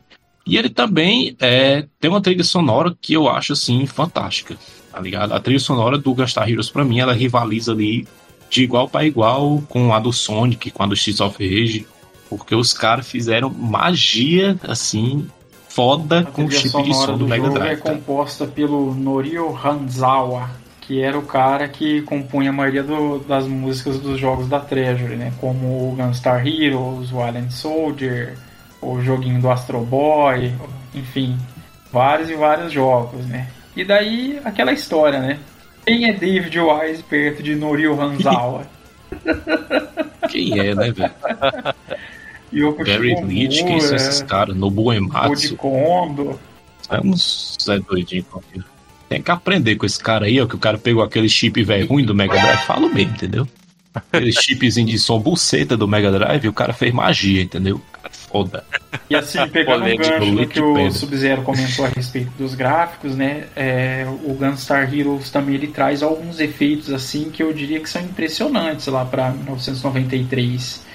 É, por exemplo, eu me lembro de uma, uma boss fight lá, já é quase no final, depois daquela fase de shutting up lá, que é um tipo umas é um braço assim com, com bolas de ferro que eles giram, faz um giro de 360 graus. Então Isso. tem aquele efeito de profundidade, assim, a impressão que, que o fundo é 3D. Então ele fica com uma profundidade quando ele está na frente, daí ele vai girando 360 graus. Você, você tem essa impressão dele, dele girar totalmente mesmo com a, com a profundidade se afastando lá no fundo. É bem legal, gente. É bem, bem, bem bacana mesmo. Com um monte de raio, assim, robô surgindo na tela. Meu irmão, Thiagão, aquilo Exatamente. ali, velho, é Mode 7 no Mega Drive, cara. Mode 7 não tem noção do que é isso, velho. E eles não tinham acesso à tecnologia do Mode 7, né? Mas os caras conseguiram fazer isso no Mega Drive, cara. Conseguiram e não pararam mais, que aí isso. todo quanto é jogo que você via tava tendo isso também. isso. Essa boss Esses fight é que até o chão, foda. você vê o, o, o chão se movendo, o chão e o teto. Sim. Assim, claro que eles não tinham acesso à tecnologia do Mode 7, mas eles faziam ali um, uma gambiarrazinha, usando os, os, background, né? Os gráficos de fundo, eles aumentavam o tamanho assim do gráfico para aparecer mais perto, mais longe, né? Mas eles conseguiram, velho. Eles conseguiram, tá ligado? Você vê uma coisa ali tridimensional no, no, no Mega Drive, com cara. escalas, né? Pra fazer aquele. Nossa, do que é isso, velho. Isso. Eles pegavam ali, misturaram meio que o, o background com os sprites da, do, da frente, né? Do foreground. E eles faziam essa, essa rotação, aumentava de tamanho, né? Quando o bicho vinha pra frente, eles aumentavam o tamanho do sprite. Então, eles conseguiram fazer um negócio 3D, bicho, no Mega Drive, cara. Usando tecnologia 2D, entendeu? Isso em 93. Ah, vai tomar no cu, bicho. Eu, eu, eu vou até embora. Um outro trecho também é que eu acho muito demais, legal, que é quando você luta com essa mistura aí do Gaia com o Zangief, que no caso é o Alien O'Neill do Gunstar Heroes, né? E que, e que daí fica o general Isso, lá na tela é. controlando o computador com um outro Minion. Isso, é. Exato, você vê a fase, na, na verdade, fase, pela visão do, do monitor do, do, do general, cara. É muito legal. Cara, e assim, é, os bosses desse jogo, aproveitando que a gente tá falando de gráfico, né, de sprite, eles são compostos por vários sprites juntos, assim, né? Então eles têm meio que aquela coisa mecânica, assim, de se mover, né? Quem jogou o Castlevania Bloodlines, né, o, contra Radcops também, tem muito disso aí. Então são, são é, chefes, assim, formados por vários sprites juntos que eles colaram meio que junto ali para fazer um, um boss único ali, né? Então é por isso que às vezes o tiro teleguiado ele vai numa parte ali do boss que não é para acertar ele, né? Que é meio que invulnerável. Então o tiro verde com azul ele é melhor nesse sentido, né? E os sprites dos boss são, são espetáculos assim também, são esculacho, né? Que como Gunstar Hero se passa no futuro, você enfrenta muito robô, né? Então você tem muito essa coisa assim é, tecnológica, né? Você enfrenta o, os bosses dentro de umas máquinas, né? Dos, dos bichos assim meio, meio robóticos, né? Então é bem massa, assim, é bem a cara dos anos 90 mesmo. Cara, ele. O, uma coisa que eu acho da hora do, do jogo, assim, da fuga de convenções dele é como. Sabe, parece que é a tentativa dele de, ó, oh, não vamos fazer a, as fases serem iguais. Ele coloca você. Em dois momentos ele coloca você numa fuga de convenção total. Que uma é aquela fase que do nada está controlando uma nave. Isso, caralho, foda. A fase de navinha e outra é a fase do tabuleiro. E pode crer, Crit. A fase do tabuleiro, você der azar, você fica rodando dado voltando casa até dizer chega, enfrentando tudo quanto é desafio. Inclusive, foi outra coisa que o Cuphead pegou, que naquela. No último. Penúltimo boss, né? Quando você vai enfrentar o dado no Cuphead, você tem um tabuleirozinho também, que é tipo um, uma, uma coisinha de cassino, né? E eles pegaram a ideia daqui, velho. Que foi aqui que surgiu. Que nessa fase do tabuleiro é um cassino que você entra num tabuleirozinho mesmo, você joga um dado dentro do, do jogo e você vai andando as casinhas, tá ligado? Aí cada casinha que você para, ou é um boss, ou você pode recuperar energia, pegar outro power-up, alguma coisa assim. E tem uma casa que é desgraçada, que é a penúltima casa do tabuleiro, que se você cair nela, você repete o tabuleiro inteiro, tá ligado? Aí é como o crítico falou, se você ficar caindo nela, abraço, tá ligado? não, é, isso, acho que se eu não me engano, só nessa fase do tabuleiro tem 10 chefes aí perdidos Isso, aí. isso. E é uma vida só, tá ligado? Você tem uma barrinha de vida só. Algumas casas você recupera a vida, mas você tem que passar do tabuleiro numa lapada só, tá ligado? E a outra fase que o Chris falou, aproveitando o gancho, foi a sessão de navinha, né? Que é uma das últimas fases do jogo, que você tem um, uma sessão de shooting up no jogo, dentro de um jogo de, de run and gun, e que, velho, é extremamente funcional, cara. eu jogaria um jogo inteiro só naquela mecânica da navinha do, do Gunstar Heroes tranquilamente, se liga. Se os É. caras fizessem um spin-off daquele tipo ali, seria outro jogaço, tá ligado? Não, e é da hora que o segundo player ele vira um drone, né? em volta da nave. Isso. Aí o segundo player, ele, quando eu, né, eu zerei com um amigo meu, logicamente.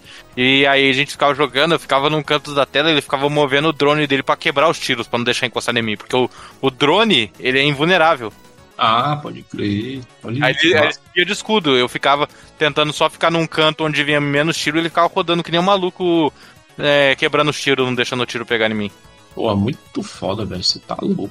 É uma quebra, assim, totalmente expectativa de jogabilidade. E os caras fizeram de uma É forma pelo genial. qual você também, não cara. espera, Genial. né? Quando começa Isso. a fase. Você é louco. Na primeira vez que eu joguei, bicho, eu, sério mesmo, eu parei assim o jogo, eu pausei e eu fiquei olhando. Eu, caralho, eu não acredito, velho. O jogo virou um jogo de navinha e foda, tá ligado? E muito bom, cara, e muito bom. E inclusive o Isso, chefe do final dessa fase é o Serve Force, né? Aí foi que eu. Aí que Porque eu daí, em vez de você velho. enfrentar ele no, na arma mesmo, né? Na arma de mão, você enfrenta ele numa navinha. É. E de novo, ele vai variando as formas dele, né? E ele tem padrões diferentes nessa luta, né?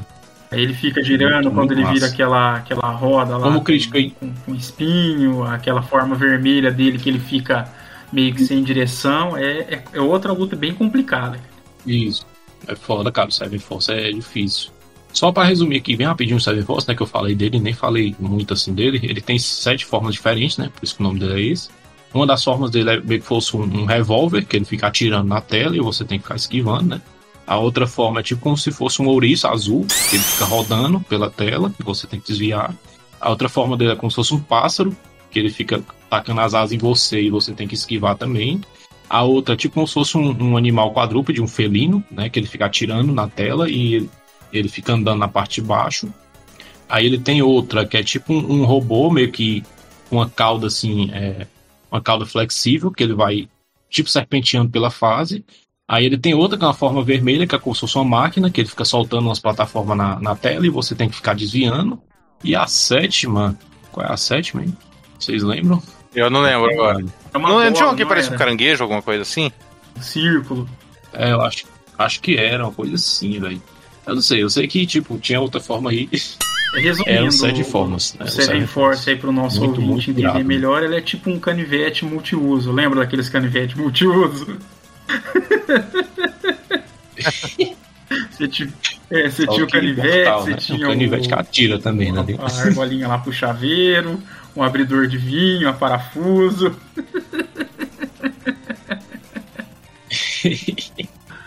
Pô, foda demais, cara.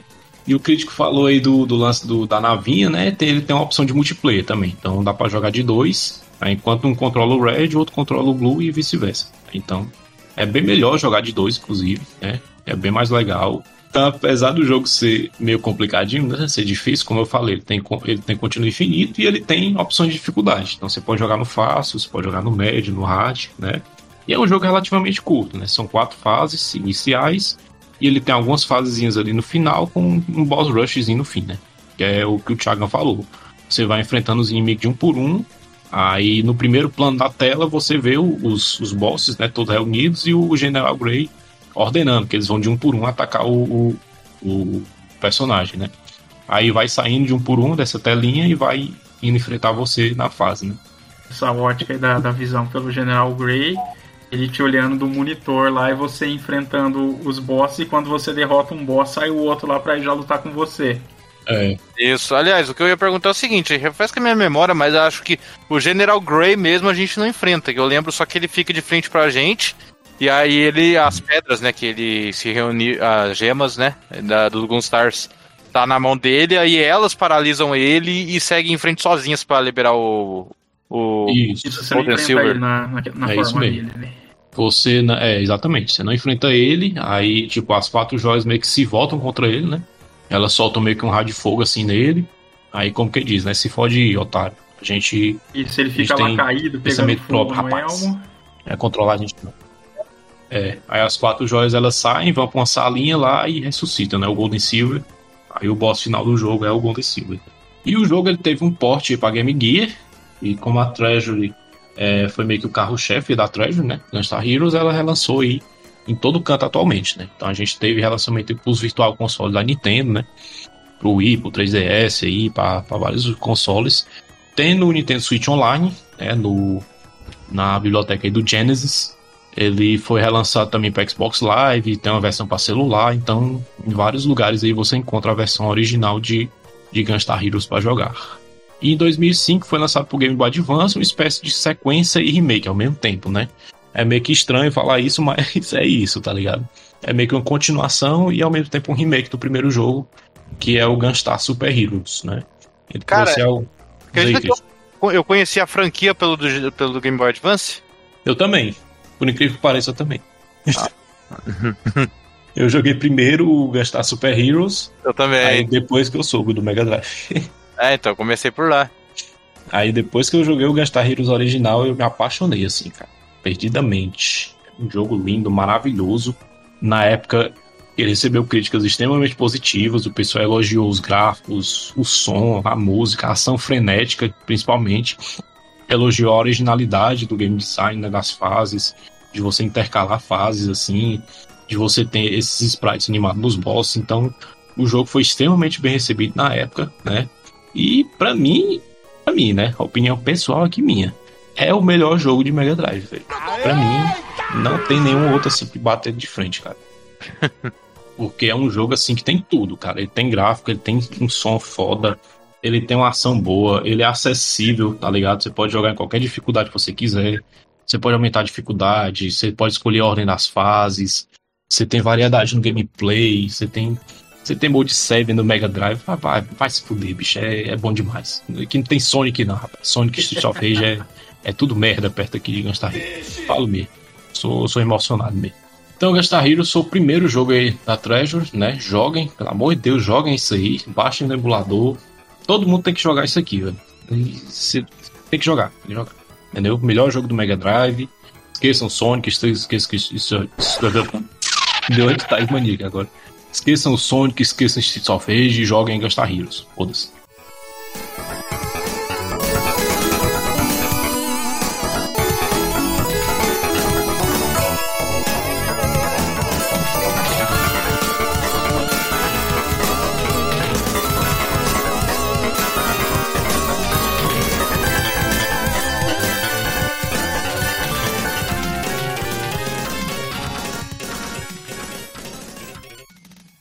E depois a Treasure claro, lançou o jogo do McDonald's, né, que ela já estava desenvolvendo, mas em 94 ela lançou aí o segundo jogo dela, né?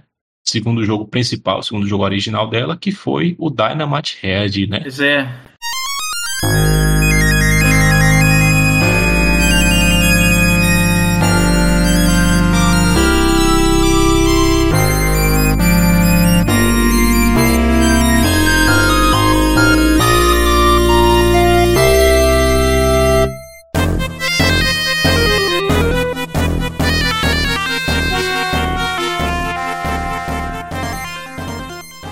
Tiagão. Uh. Pois é, logo em sequência, já em 1994, a Treasure lança o Dynamite Head para o Mega Drive, o Game Gear e o Master System. É, esse é um jogo, já podemos falar que no início, um pouco diferente do Gunstar Heroes, né? Entra naquela, naquela situação que a gente colocou na introdução, que a Treasury, ela não, não fica dentro da, da sua zona de conforto, né? Ela, a cada jogo ela, ela quer lançar algo novo, fazer uma coisa diferente. Então, o Gunstar Heroes, que a gente tinha um jogo do estilo Run and Gun, o, o, o Dynamite Head já é completamente diferente, já é um jogo mais focado em plataforma, né? Onde nós temos o personagem principal, que é o Red, né? Que ele é um fantoche. E o jogo meio que brinca, né? Com, com esse nome, apesar de ser o, o Red que significa inebriado, mas ele meio que faz uma, um trocadilho para como se fosse cabeça de dinamite. A história do jogo é bem simples, né? O, o Red, como um fantoche, ele está numa aventura para salvar o mundo do malvado fantoche King Dark Demon. É esse cara do demônio! Né, que está transformando todos os fantoches do mundo nos seus asseclas malignos. É legal assim, porque, tipo. É, Pode falar. É, desculpa aí te interromper, Thiago. É porque, assim, como é um jogo de plataforma, né? A gente vê que a Treasure, mesmo assim, ela bebeu muito da, da fórmula aí da Sim. SEGA, né? Porque a primeira fase, velho, é a cara de Sonic. Muito. Muito. Exatamente. Nossa, é a Green Hill Zone todinha, velho. Cara, cara o, esse, esse jogo aí já merece um certo mérito pra mim de do protagonista não ser só mais um bicho antro- antropomórfico. Só por isso já merece destacar aqui. Porque o tanto de, de Sonics wannabes que tinha na época. É, ele é meio que um, um bicho assim, meio humanoide, É, né? ele mas meio que a, a definir cabeça é que dele ele é. parece que tem um pavio e tal, de dinamite, assim, mas não é uma dinamite. É um, é um fantoche, né? Um, um- Como que eu posso dizer? Ele não é nenhum animal antropomórfico, como até o, o próprio crítico já colocou, né? É, só é um fantoche mesmo. E aliás, eu. eu né, joguei o jogo pra esse cast, mas durante anos eu nunca vi nenhum jogo rodando na minha frente. Ele. É, para mim, durante os anos, a única fama que esse jogo tinha pra mim é dele ser o mascote que quase substitui o Sonic. Sim, é verdade, né? é, isso estaria também. E assim, né, como eu até comentei, que a história é bem simples, né? Que o Red tem que salvar o mundo do malvado fantoche Dark King Demon, que quer transformar os fantoches do mundo nos seus lacaios, né? Já é meio sem pé nem cabeça a história, né? Porque são. Não, é, não, a, a- a começar que, que o, o vilão verdadeiro não é o demônio, Isso, é o exatamente. medalhão sorridente do demônio. É, não, é, isso, cara, é, é mu- muito loucura esse ponto pra mim, que ele era um medalhão que era pra ser dado para o, o melhor, o ma- maior fantoche de todos os tempos, que é o protagonista, mas ele entendeu errado, ele achou que ele era o maior fantoche de todos os tempos, ele se transformou num fantoche Exato. demoníaco. Assim, na introdução, né, aparece o. King Dark Demon durante o prólogo e ele leva todos o- os fantoches da cidade que o Red vive, transformando todos eles em seus asseclas irracionais, né? E em seguida incinerando todos eles por os considerarem dignos. É, ele, é, ele é, só mostra uma. Como é que fala? Uma plataforma avaliando o, os fantoches. Ah, se é um, android, se é um fantoche digno, continua Exato. em frente pra ser robotizado. Se não é, e crema. assim, ele sempre tenta eliminar o Red ao decorrer do jogo, enviando seus asseclas, né? Que são chamados de Keymasters. Ah, Cara, é. O Thiago falou, uma história Ah, tem sem pé nem, nem cabeça, aí, né? Hã? Hã? Nossa, velho! Ai, caralho, exato. caralho, sem pé nem cabeça. Caralho, e, e assim, né? o jogo, é, falando do jogo mesmo, ele é baseado numa mecânica principal, né? Que é o, o Red, o protagonista, utilizando a sua cabeça, que você pode movê-la em cinco direções, né? É, frente, trás, cima, diagonal direita e diagonal esquerda. E essa cabeça serve para atacar os inimigos e também para subir plataformas, né? Já que você tem alguns pontos que são tipo umas bolinhas assim com o rosto que você joga a cabeça do Red e você consegue pular para a plataforma de cima. Tem outro jogo aí que usa essa mesma mecânica. Isso, ele né? Lembra é o bastante a mecânica Ristar, do né? Ristar. Aquele jogo da SEGA da, da estrelinha, né? Que ele tem uma. Acho que ele usa a engine gráfica Aham. do Sonic 3. É, é bem parecido mesmo. É, isso. Só que em vez da cabeça, né, o Ristar estica os braços, né? Uma Ele coisa que é bem legal, já falando do. adiantando aí do Dynamite Head, né? É que ele se passa num mundo de teatro, né? De peça teatral. Isso já fica evidente desde o começo, né? É, se a gente pega o- a descrição do jogo, segundo o manual, ele diz o seguinte, ó, alvoroço no palco. O mundo de te- teatro pode ser letal, espe- especialmente onde Dynamite Red trabalha. Com estrela da Treasure Theater Show, Red deve impedir o invejoso Dark Demon e seus assistentes Keymaster de dominar o mundo. Colete poderes de cabeça para receber habilidades incríveis, como invencibilidade, voo, narinas que lançam lasers. Sim, isso mesmo. E salvar o planeta. Lembre-se, uma cabeça Pulo. fria sempre vence. Cara, É, cara, é loucura demais. Cara, aproveitando isso, eu ia perguntar qual que é- foi a, é, a- Qual cabeça o power-up vocês Eu achavam gosto melhor? daquela que lança é, cara, cabeça em várias direções e também a de fogo. De fogo. Qual que é de fogo? Não, não- tô lembrando de uma cabeça que solta fogo. Não, não, per- perdão. Não é a que Eu solta, é, que solta fogo, é essa que solta a cabeça em três direções. ah, tá. Né? Cara, então, eu acho que Acho que a minha é essa também, porque, tipo, em todo jogo que eu Isso. jogo, eu adoro esses tiros assim que são spread, né? Você joga e Ele é e ele vai em funcional. várias direções, então eu gosto dessa cabeça também. Eu gostava daquela cabeça. Eu gostava da cabeça verde que ela sugava tudo. Só que aí com ela não dava pra você. Aspirador, Como é né? que fala? Não dava pra você aspirador. grudar o gancho em nada. Aí. É. Não, eu, é, eu gostava porque ela é, limpava a tela de todos os inimigos, né? Até dos projéteis, mas não deixava você prosseguir na fase. Aliás, um negócio legal sobre os power-ups, né? Que eles, as cabeças elas ficam no. umas maletas, né? Que fica num lugar com o NPC segurando elas. E a maleta, tipo, não desaparece se você pegar ela. Ela continua disponível ali, você pode trocar de power-up à vontade.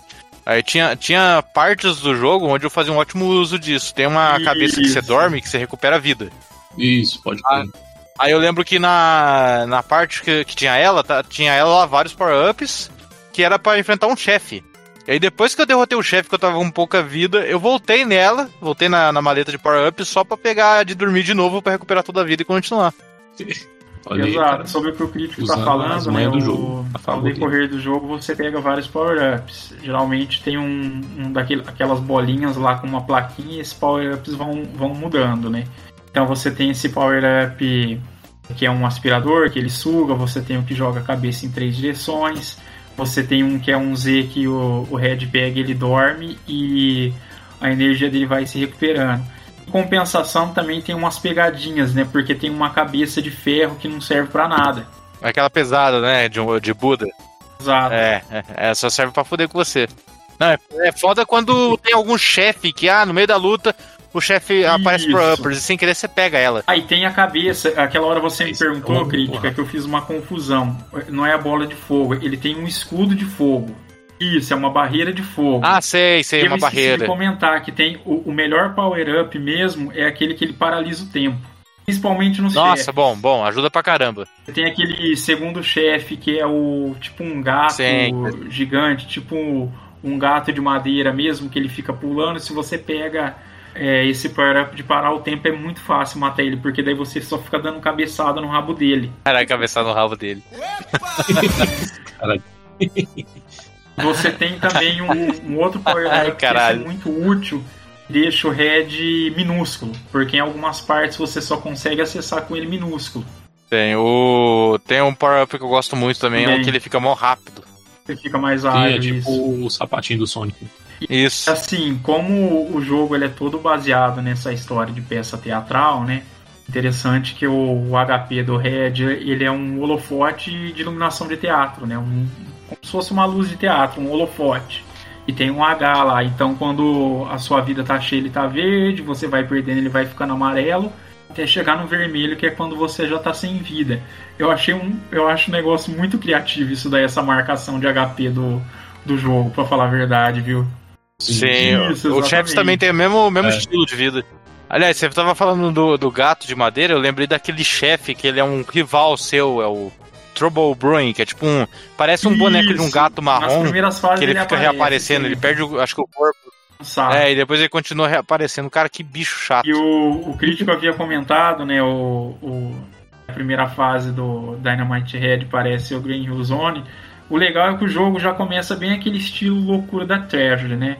Começa uma peça teatral, aí tudo pegando fogo, e de repente aparece um robô, cara. Como sempre, né? To- to- todo o jogo da Treasure me aparece um bendito de um robô. Só que esse robô não é aquele robô mauzão e tal, é um robô todo desengonçado que tem tipo um cesto, como se fosse é, um daqueles cestos de palha nas costas, e você tem que sair dando cabeçada. É, Ele, na verdade, é opcional, se eu não me engano. Mas é legal você fugir você pode ir acertando ele também. Isso, tem, uma, tem Bem. toda fase tem um negócio chamado Secret Bonus. É, Aí quando aí, tipo, são, são coisas específicas, atividades muito específicas. Ah, aguenta um tempo contra o chefe que vai aparecer um negócio na tela pra você quebrar aqui. Que são atividades que você, quando você resolve elas, parece uma vozinha falando secret bônus e rende pontos pra você. Só que assim, não, não, Tem um não serve na nada, é só pra acumular mais pontos Você tem isso. que jogar a bola na cesta. é, isso é, É bônus mesmo. é. Ah, tá, isso, isso daí é o é, bônus. isso é o bônus no final da fase. Isso, aliás, vocês estão ligados que esse bônus ele dá acesso a um Mesmo? final secreto? Aí é? Sim, eu inclusive fiz o final secreto. Nesse, esses bônus de basquete, o que acontece? ele, quando você vai fazer eles, pra quem não sabe, é tipo um bônus que você fica com. Você vai pra uma outra tela onde tem três cestos, aliás, três cestas de basquete, e você tem que ficar dando cabeçada numas bolas tentando fazer o um número de pontos. A primeira vez que você vai jogar, você vai jogar esse bônus é 5 pontos, a segunda é 10, a terceira é 15 e a última é 20. Esse bônus continua reaparecendo durante o jogo, só que após você fazer quatro vezes ele não aparece mais. E o que acontece? Cada vez que você zera esse bônus, você ganha um número um número secreto. Quando você termina o jogo lá no final, aparece tipo um, um daqueles. Como é que fala? Um pad numérico de 1 a 9 pra você digitar esses números. Aparece até a mãozinha do, ah, do personagem. Se você digitar esses quatro números que você ganhou aí, e que sempre muda, tipo, não adianta você, ah, vou ver vídeo aqui, vou ver quais números que o cara colocou no vídeo. Não, sempre muda os números. Você tem uma é batalha final secreta sabia, contra outro chefe. Caralho, velho. Sim, inclusive consegui fazer isso. Então, a primeira é vez que eu zerei, eu achei estranho só. esse pad numérico mesmo, eu sabia pra Crítico, mas daí o que você comentou do, dos bônus, é. você tá falando daquela parte no começo que você vai entrando nas portas, não é? O Secret a... Bônus, sim, o Secret Bônus ele é um negócio que ele tem todo o jogo inteiro. Às vezes ele tem três por fase, às vezes tem quatro, às vezes não tem nenhum. Ele é como se fosse uma lista de objetivos secretos que quando você resolve um deles, é, aparece uma voz falando Secret Bônus e você ganha um tanto mais de pontos. É só para isso, você não, não libera nada de secreto com isso. Só que a galera que é fã do jogo né? gosta de jogar e de se desafiar, tentar cumprir esses bônus. É, tanto, o, tanto que o, da primeira fase, o Secret Bônus é derrotar o robô do sexto, que te leva. Esse do tutorial aí, o, o tutorial do início do jogo, são três portas, cada um ensina uma mecânica para você. Você pode passar reto, você pode passar reto por elas, você pode experimentar elas e tipo perder o tutorial e continuar em frente. Mas cada uma de, desses tutoriais Exatamente, dá para você vencer e conseguir um então ajuda, bônus. por exemplo, porque são diversas mecânicas com as várias vários upgrades que você vai, vai conseguindo ao decorrer do jogo, né? E assim, é, aqui tem uma coisa uhum. que o, já havia acontecido lá no Gunstar Heroes, né? É, que é o que? Houveram algumas mudanças da versão japonesa à versão ocidental. É, o que acontece? Eles mudaram alguns inimigos, alguns bosses. Tinha um, um que era na, na versão japonesa, que era uma boneca de porcelana, e depois viram dois olhos na, na versão americana. Né? O objetivo dessas mudanças é porque tinha muita. É, dizendo a grosso modo, muita japonesice, né? Muita alusão à cultura japonesa, então eles fizeram algumas adaptações. Eu, sinceramente, eu não gosto disso. Foda-se o ocidente, cara. É mesmo? É, foda-se. O negócio é japonês, você tem que mandar do, do jeito que foi desenvolvido, entendeu? É. Ah, mas americano sempre tem dessa, cara. É. Que nem eu tenho, eu tenho um amigo que ele é especialista naquele. No, nas animações do estúdio Ghibli, e ele tava conversando comigo. O abraço, Victor. E aí eu, eu tava lembrando com ele das. Como é que fala? Das mudanças, tipo a viagem de Shihiro. Essas animações japonesas são cheias de momentos de silêncio. Aí um, um, cineasta filha da puta lá que eu esqueci o nome, até o cara que foi processado de anos pra cá por. por como é que fala? Por dar em cima de mulher. É, o, ele. ligado. É, então aquele filho da puta lá. Ele falou: não, a gente vai mudar. Esse, não pode ter momento de silêncio, tem que ficar a gente conversando, tem que ter tem que ter piada, não sei o quê. Não tem por que ter momento de silêncio, as pessoas vão, vão desgostar do filme, vão ficar, sabe? Ele queria mudar tudo, ele queria colocar um monte de piada, um monte de conversa sem parar, mudar as músicas. Não, essa música de aventura nada, tem que colocar uma música cantada aqui no meio. E aí o, o Miyazaki tretou não, é um fudidamente com assim ele. Que eu discordo completamente. É, é, até o, a versão japonesa ela explica melhor no, no, no início do jogo, lá no tutorial, a história e tal. É, ele, ele, conta da, da, desse gato aí, o, chama Trouble Brewing o nome dele, e nem cita ele na, na versão americana, entendeu? É, ele só, só, só aparece ali e luta, né? A, versão, aliás, a versão japonesa Exatamente. chega a ter diálogos ah, né, antes dos assim, chefes. Tem, tem. Ah, é? A história, a história é mais bem explicada do que, por exemplo. É simples, o, né? Mas... Você tem aquele tutorial só no. Uma introdução na versão americana, mas ele não descreve todos os personagens, ele deixa até a história um pouco meio que assim, nebulosa, né? Uhum. Pode crer. Exato, não. É, não, não que as histórias vai ser um Final Fantasy ali, você vai chegar Isso. no final e. Mas é, é bom contexto. Tanto que eu tava lembrando. Eu tava lembrando, a gente teve esse, esse papo lá no, do Street Fighter sobre ser contextualizado, eu, de, sabe, no, eu, é, Metal Slug também, lá no primeiro Metal Slug eu falei que eu, eu buscava um contexto para aquela algazarra toda, e eu lembrei de um jogo que eu joguei quando criança, cara, que, que ah, é papo de velha, porque agora você é crítico e você quer ver essas coisas. Não, eu quando criança, cara, eu comprei o jogo, eu tenho até hoje, do Super Nintendo, que é o Incantation. Cara, me incomodava muito não ter um contexto das coisas, do que, que era o vilão, nossa, me incomodava pra cacete. Se você não ter. Você não ter muita explicação do que, que é, você não tem um contexto geral. Você tem até uns textinhos simples é, no manual, uns textos simples ao terminar o jogo, mas a ausência de contexto estraga para mim muito um jogo. Esse jogo aí eu, eu sei qual jogo é, o Incantation. É, ele é bacaninha pra... mesmo. Só é. pra contextualizar Olha, aqui, o diretor que a gente tava falando é o Will Eisner, pô. É, esse, é, é esse daí mesmo. Né, que o, o Tolkien deixou um manuscrito dizendo que a, a, a, obra dele jamais poderia ser adaptada pelo, por algum estúdio da Disney. É, exatamente. Ah, não sabia dessa não. Caralho. Será que o cara tinha ódio? O Dynamite Head também falando, grafic, graficamente falando, ele é um jogo muito legal, muito bom. Porque assim, ele, é, é um consegue transmitir é um realmente esses Cara, é- cenários que parece que são montagens de, de, de, peças de teatro. E é legal, assim, velho, o cuidado que a Treasure tem nos jogos Isso. dela, porque, assim, Dynamite Head é um joguinho de plataforma, né? Podia ser uma coisinha assim, simples, infantil. Mas, bicho, é tudo, tudo no cenário é tudo detalhado, velho. Tudo. O fundo, a parte da frente, o chão que você pisa, os inimigos, os sprites dos chefes. É tudo detalhado, velho. Tudo. Cara, é, é lindo. Mas tem três palavras que, cara, que define para mim visualmente a Treasure nesses três jogos que eu joguei. É grande, Sim. colorido e articulado. E pode crer, pode crer. Tudo, tudo se mexe, tudo, nossa, mexe para todos os lados, no, no, a movimentação dos personagens, tanto, né, como é que fala, inimigos como o jogador, é tudo articulado, do membros, né? Sim, é verdade. Viu? É, tipo assim, tipo assim, cara, não, não dá para você realmente julgar o jogo só pela imagem, só pela foto. Você tem que olhar o jogo em movimento. Todos os três jogos. É, você tem que ver. Exato. Inclusive, é, não é uma imagem que vai mostrar como esse jogo é bonito. Né, a gente tem umas plataformas que elas giram, é, só que daí elas giram no sentido vertical, elas fazem 360 graus também.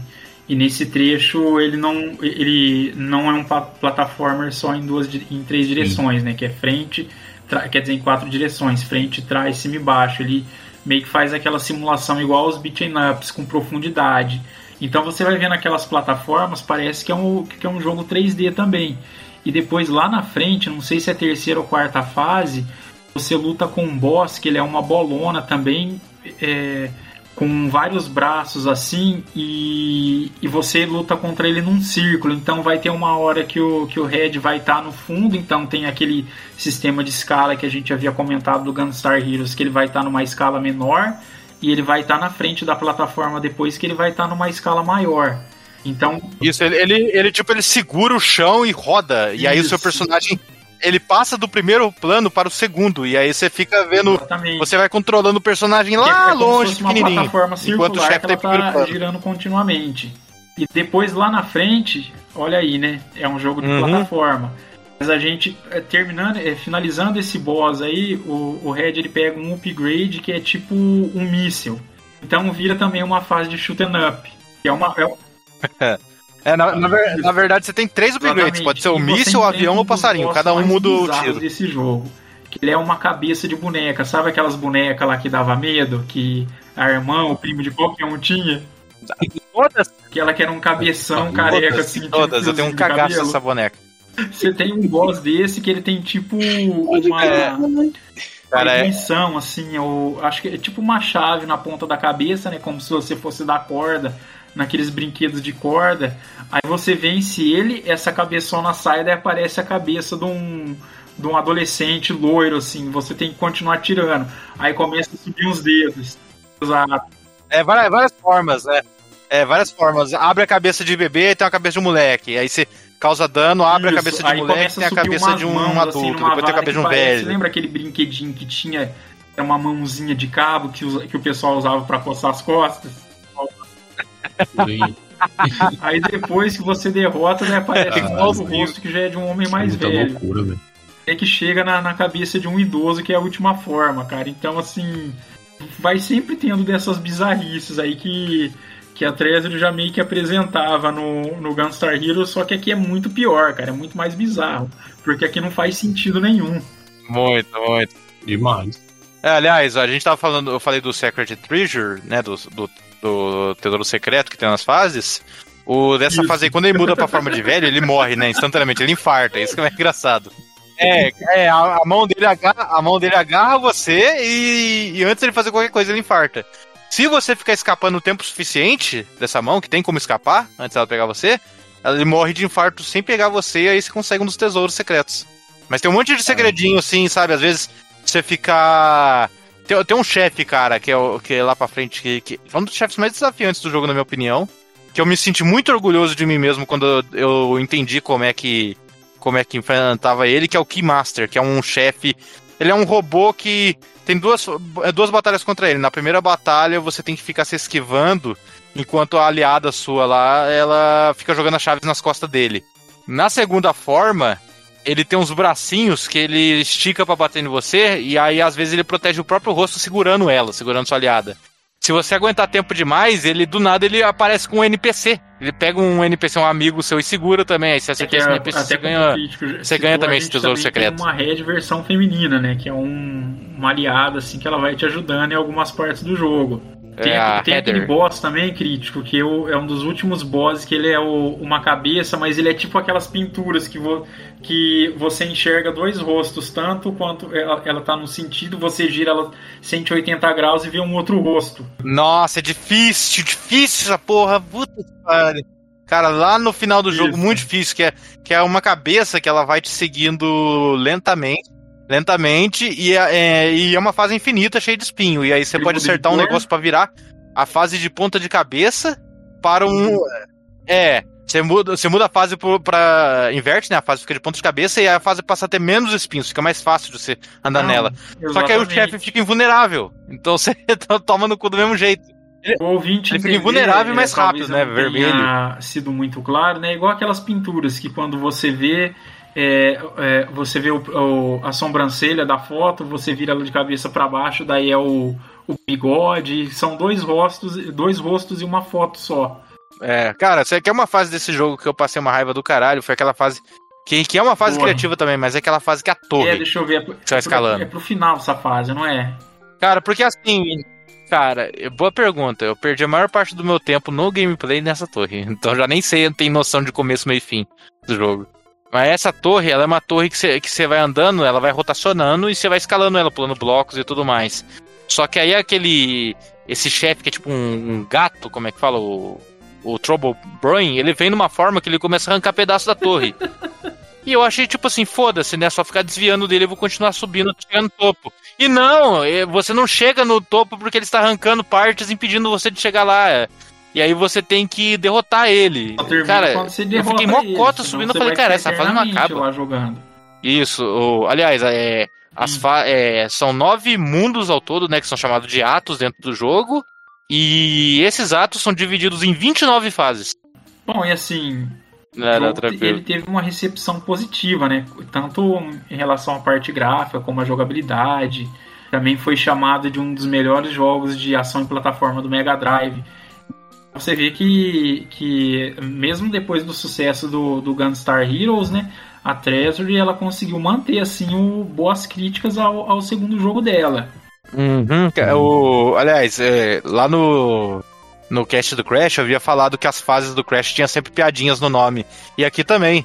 Não sei se você percebeu o nome da- das fases, tipo, a fase aí dos degraus aí da torre que você vai subindo é Star, Star Wars, né? É Guerra, do- Guerra dos Degraus.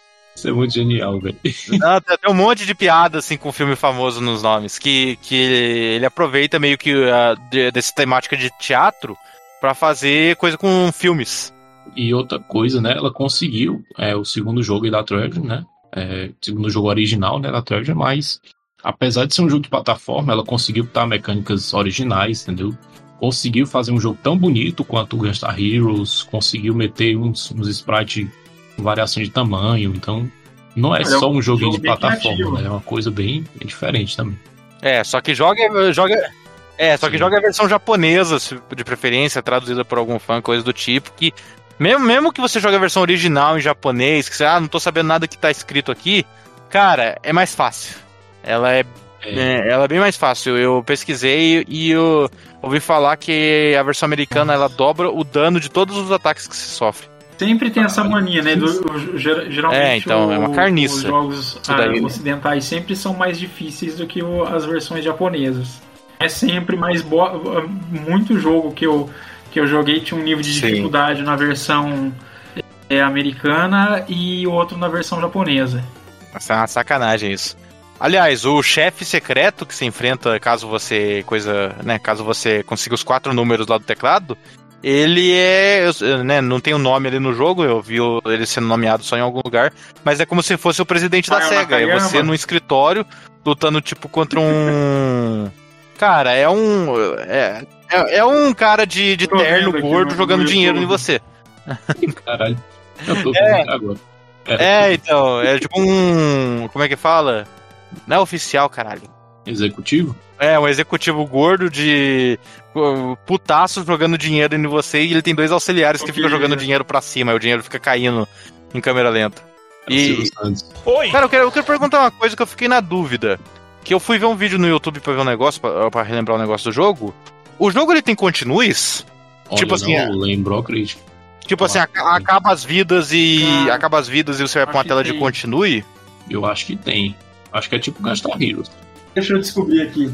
Então, o jogo ele tem três vidas e quando você dá continue, você volta ao começo da fase, mas o continue é infinito. É, então, cara, eu, eu- isso que eu estranhei, porque eu só fui ver essa tela de. Só fui perder as vidas mesmo na reta final lá do jogo. Né, eu joguei pro emulador também, né? Foi puro save state. Mas Uhum. quando eu perdi todas as vidas, já foi tela de game over direto. Vixe, Tipo, é, só, só escreveu assim, game over, e saiu ele correndo com a cabeça trocada por uma placa. caralho. Porque aqui eu tô vendo da versão americana, né? É, a versão É americana que eu joguei mesmo. Tem a opção Try Again e tem a Game Over. Mesmo, É, né? então, A ah, é, então, aí eu vi uma galera falando de, de continue infinito e eu, ué. Eu não vi continue nenhum, não vi nem sombra de continue quando, quando Era uma morri. versão hackeada. Ih, rapaz. Estrolou aí o jogo. Não que eu saiba. Só se foi hackeada pra me ferrar, porque foi o que, foi o que mais aconteceu durante o jogo. Bom, bom e é isso, né? Ah, então a Treasury continuando a- aí sua produzir jogos de alta qualidade. Nos trouxe aí o Dynamite Head, que é um jogo legal também. E que teve o devido reconhecimento no Mega Drive, né?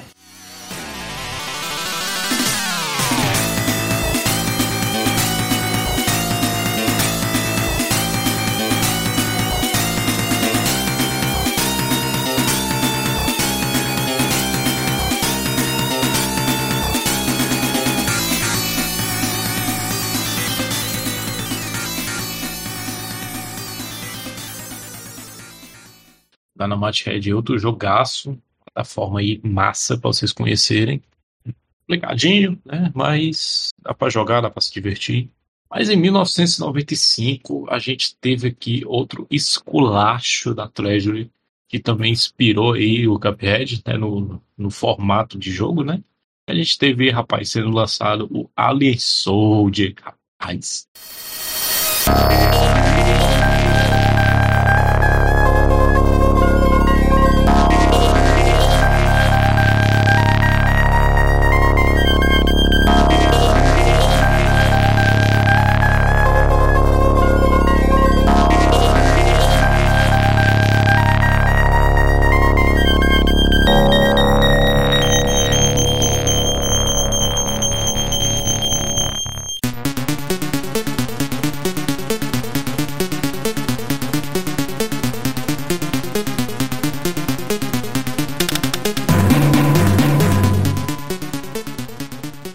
Crítico. Mas ali, então, ali em 95 a gente teve esse jogo, né? Alien Soldier, que ele.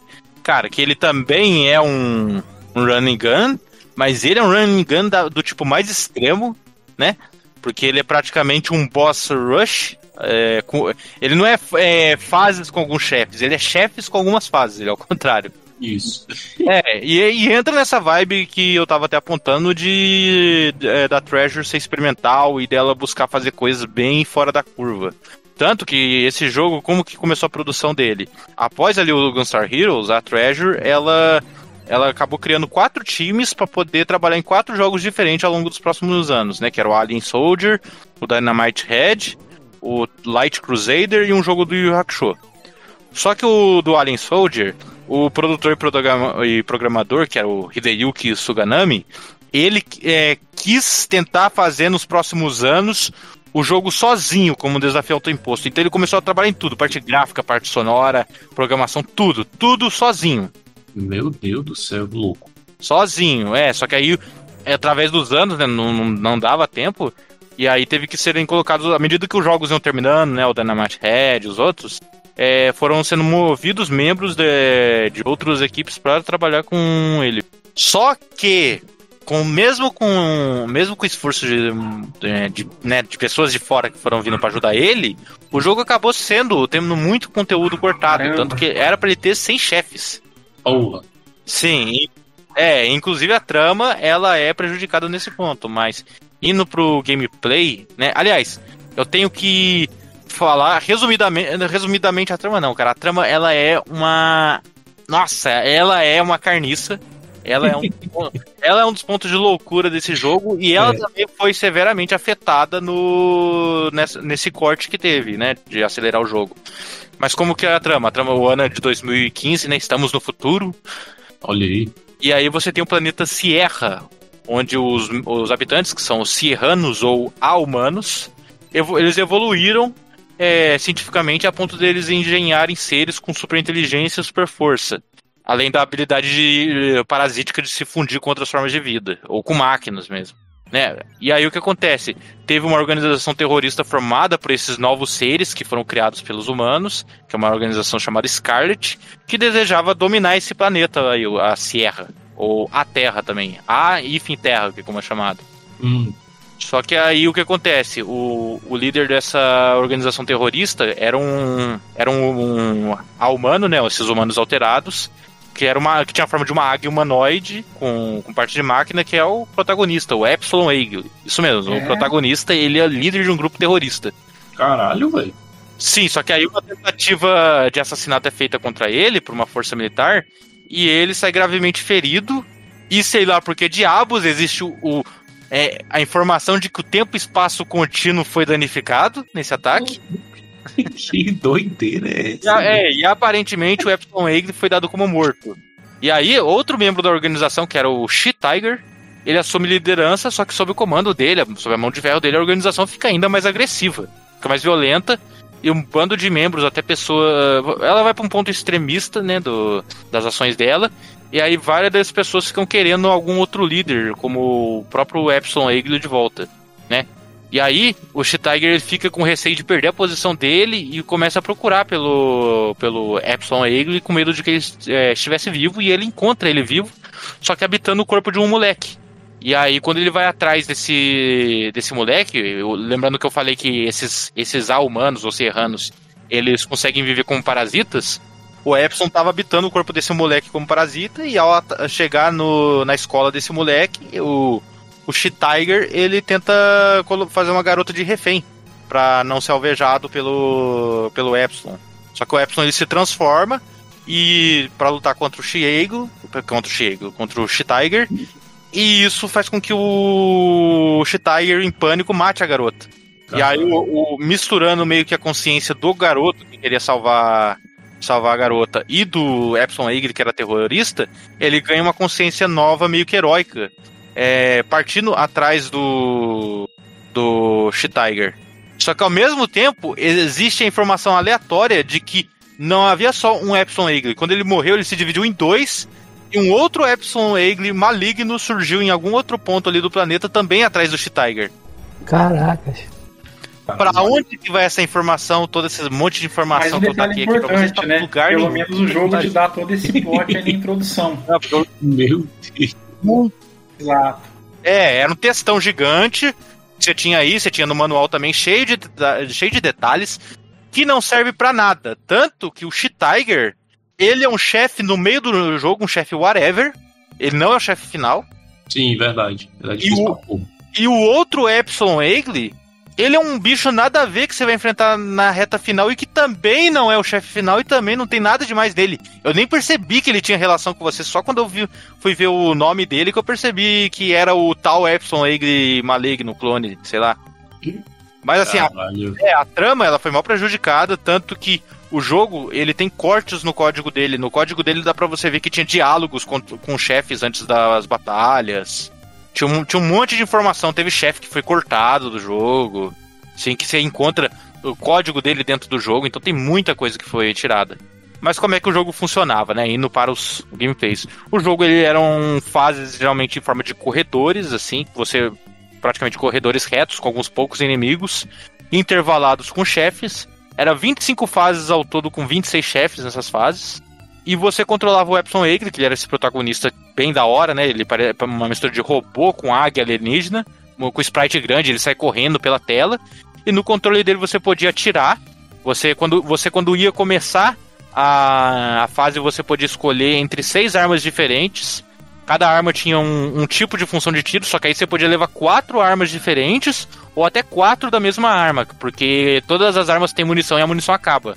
Sim. Mas, é, mas você tinha. é, é, eu ia até perguntar pra vocês é, se vocês jogaram, se tinham alguma arma favorita de vocês. Cara, eu gostava muito da. Porque ela é muito Daquela boa. que era só um feixezinho que ele solta. Acho que é o Sword Force. Isso, é. Ela É, eu- atinge o inimigo, ela tira dano pra porra, né? É, era a Ela é minha, assim, a minha favorita Também. era ela, por arrancar muito Nossa, dano, e a gostava Force, que é também. teleguiada, né? Que nem Sim, o Gunstar. Heroes.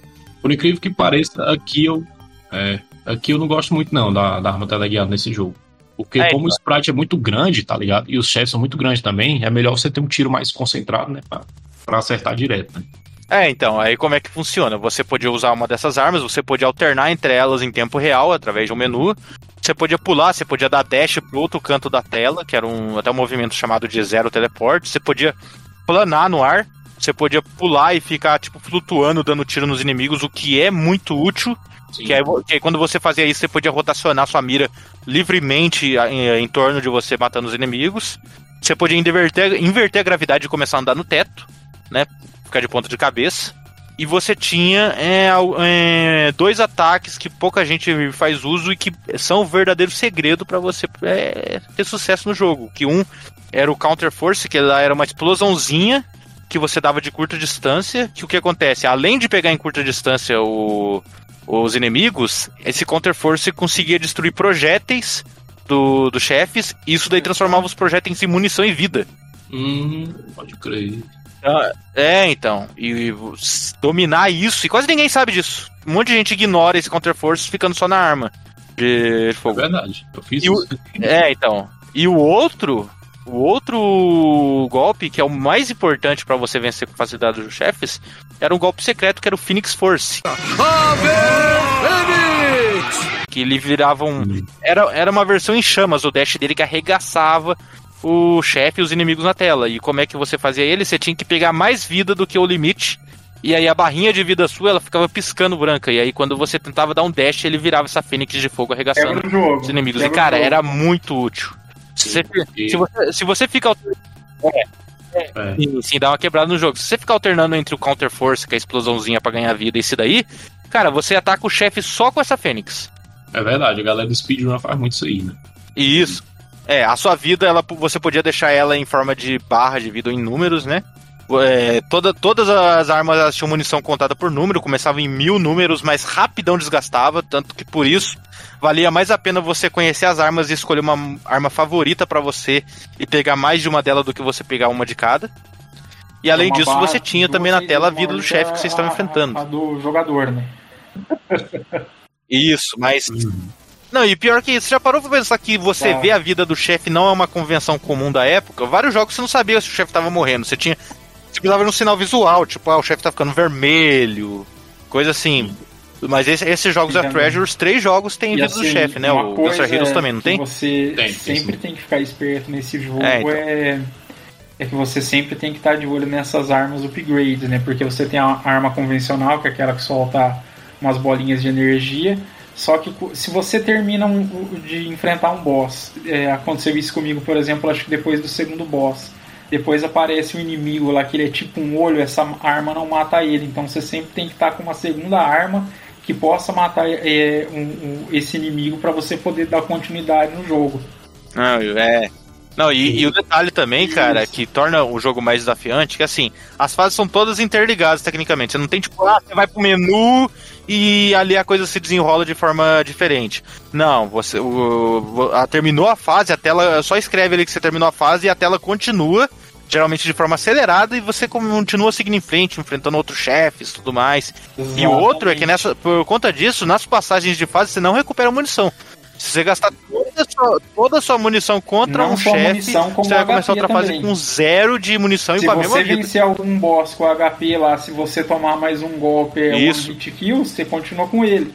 Até o crítico fez um comentário quando ele anunciou o o jogo, né? Que nesse jogo você não tem é, boss nas fases, sim fase nos bosses. O, você vai encontrando poucos inimigos antes de enfrentar o boss, que é justamente para te possibilitar recarregar seu HP, já que cada inimigo que você mata ele deixa uma bolinha de energia que você coleta e aumenta o seu HP. Não, é, exatamente. Exato. É muito pouco tempo que você vai ficar enfrentando inimiguinho no jogo, É. cara. É um segmentozinho de plataforma que é bem Isso. rapidinho. Isso, E oito, se você não tomar cuidado, você apanha ele também e morre ele Claro, também. e como eu disse, o objetivo de ter oito, não, inimigos é pra você 80% poder do jogo é enfrentando seu chefe. É. Basicamente. Ah, exato. E aí perguntar pra vocês dos chefes, assim, que os chefes, eles lembram, tem, tem um monte de chefe bizarro, assim, lem- lem- fica lembrando umas criaturas daquele diretor lá, o David Cronenberg, que ele faz um monte de monstro escroto pra caramba. E aí eu ia perguntar pra vocês que chefes, assim, que vocês têm como marcantes do jogo. Ah, cara, o meu, né? É, eu falei tanto dele aqui no Gastar Heroes. um deles é o Seven Force, né? Isso.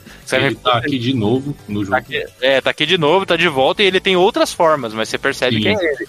Inclusive, quando você vai enfrentar ele, você se lembra que é uma mulher que, que se transforma? Sim, sim. É Então, verdade. Essa mulher, se- ela se chama Kaed, e ela é a, a garota que morreu no- na história no começo. Tanto que tem na versão cortada do jogo, tem o diálogo do personagem ficando em pânico quando vê ela viva ali, ela se transformando no, no Seven Force. Ah, pode crer, ó. Caralho, que massa. E o, o Seven Force é massa, que nesse jogo ele tem uma versão que é aquática, né? Você enfrenta ele embaixo d'água. Isso. Ah, eu acho, acho um, massa. um chefe. Cara, tem, tem, tem muito chefe bizarro. E você, Thiago? Algum chefe marcante? Não, mas assim, assim só pra não, só pra não, pra não Fala. ficar repetitivo, outro chefe que eu achei muito chato também é, o, é esse She-Tiger aí quando ele tá no final, né? Ah, é, Quando ele, ele vira uma forma ro- garras, né? robótica, não sei se é ele também, Ah, mas é tipo um bicho que é tipo um lobo, que ele tem uns braços meio robóticos. É. Ah. Aí ele, é, ele é chato pra caralho, tá ligado? Não, sim, tem um. Cara, tem tanto chefe bizarro nesse jogo. Tem um. Um chefe do jogo que ele é tipo um. Cara, é um bicho gigante com, com umas. Com umas garras, assim. É, é uma fase que você tá num barco e aí tem um ursinho. Um Sim, ursinho pode de crer. pelúcia mesmo, pilotando o barco. E aí vem um monstro tipo, horroroso, cara, nadando. Parece uma sereia do inferno nadando atrás de você. E aí ele pula, cara, ele é tipo um abraço, assim, pega o ursinho, o ursinho fica gritando help, help. Você, você tenta atacar, mas não acontece nada. Ele joga o ursinho do, do barco, cara, e dá um pânico ele é nisso. porque Cara. ele é grotesco. É que é aquela. Ele é tipo uma planta. Tipo um girassol, assim. Ele tem uma cara bem feia, com. Como se fosse um olho na testa, assim. E você vê que, tipo, o caule dele é como se fosse um, um intestino, coisa do tipo, assim.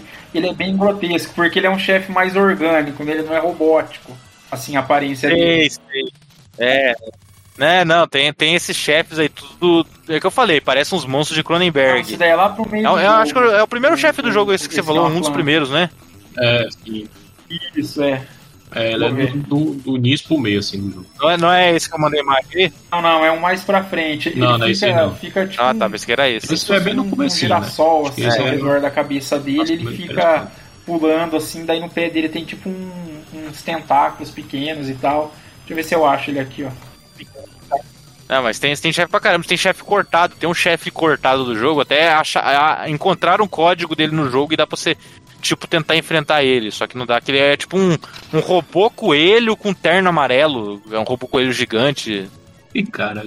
Cara, tem- é, então, tem um, tem um monte de chefe cabuloso no jogo, chefe estranho. E assim, é, é hum, cara, a história, a história do jogo, cara, o jogo em si não caminha pra nada. Ele não caminha pra nada, ele é estranho e isso pra mim é a coisa que mais prejudica o jogo. Eu sinto que pela essa história cortada estranha dele, é, que torna difícil de se contextualizar aquilo ali, parece que, sei lá, que o jogo é uma propaganda gigante da MTV. Sim, pode. pode crer. É bem isso mesmo, viu, Christian? Cara, é, ele, ele é só, ele é só loucura, cara, pra mim, o, o jogo em certo ponto. É uma, é uma loucura legal de você se desafiar, de você usar os poderes, as armas, a movimentação ultra rápida do jogo, né? Uhum. Mas esse, a, a falta de um contexto, é, digamos, normal pra esse jogo, principalmente depois do, do Gunstar Heroes. O, o, o Dynamite Head ele ainda tem uma história meio maluquinha. O Gunstar é Heroes tem uma história da hora. Mas assim, ele- esse jogo ele tem uma estética assim, tipo, é, tecno-orgânica, né? Aquela coisa meio suja, tá ligado? Sim, Uma coisa meio, meio degradada, assim, meio suja, né? É, é meio, meio tosco, assim, nesse sentido. É, co- Mas- é como, é como se todo chefe desse nojo de chegar ah, perto de você. Isso, Eu não isso. quero encostar a mão nesse, nesse negócio.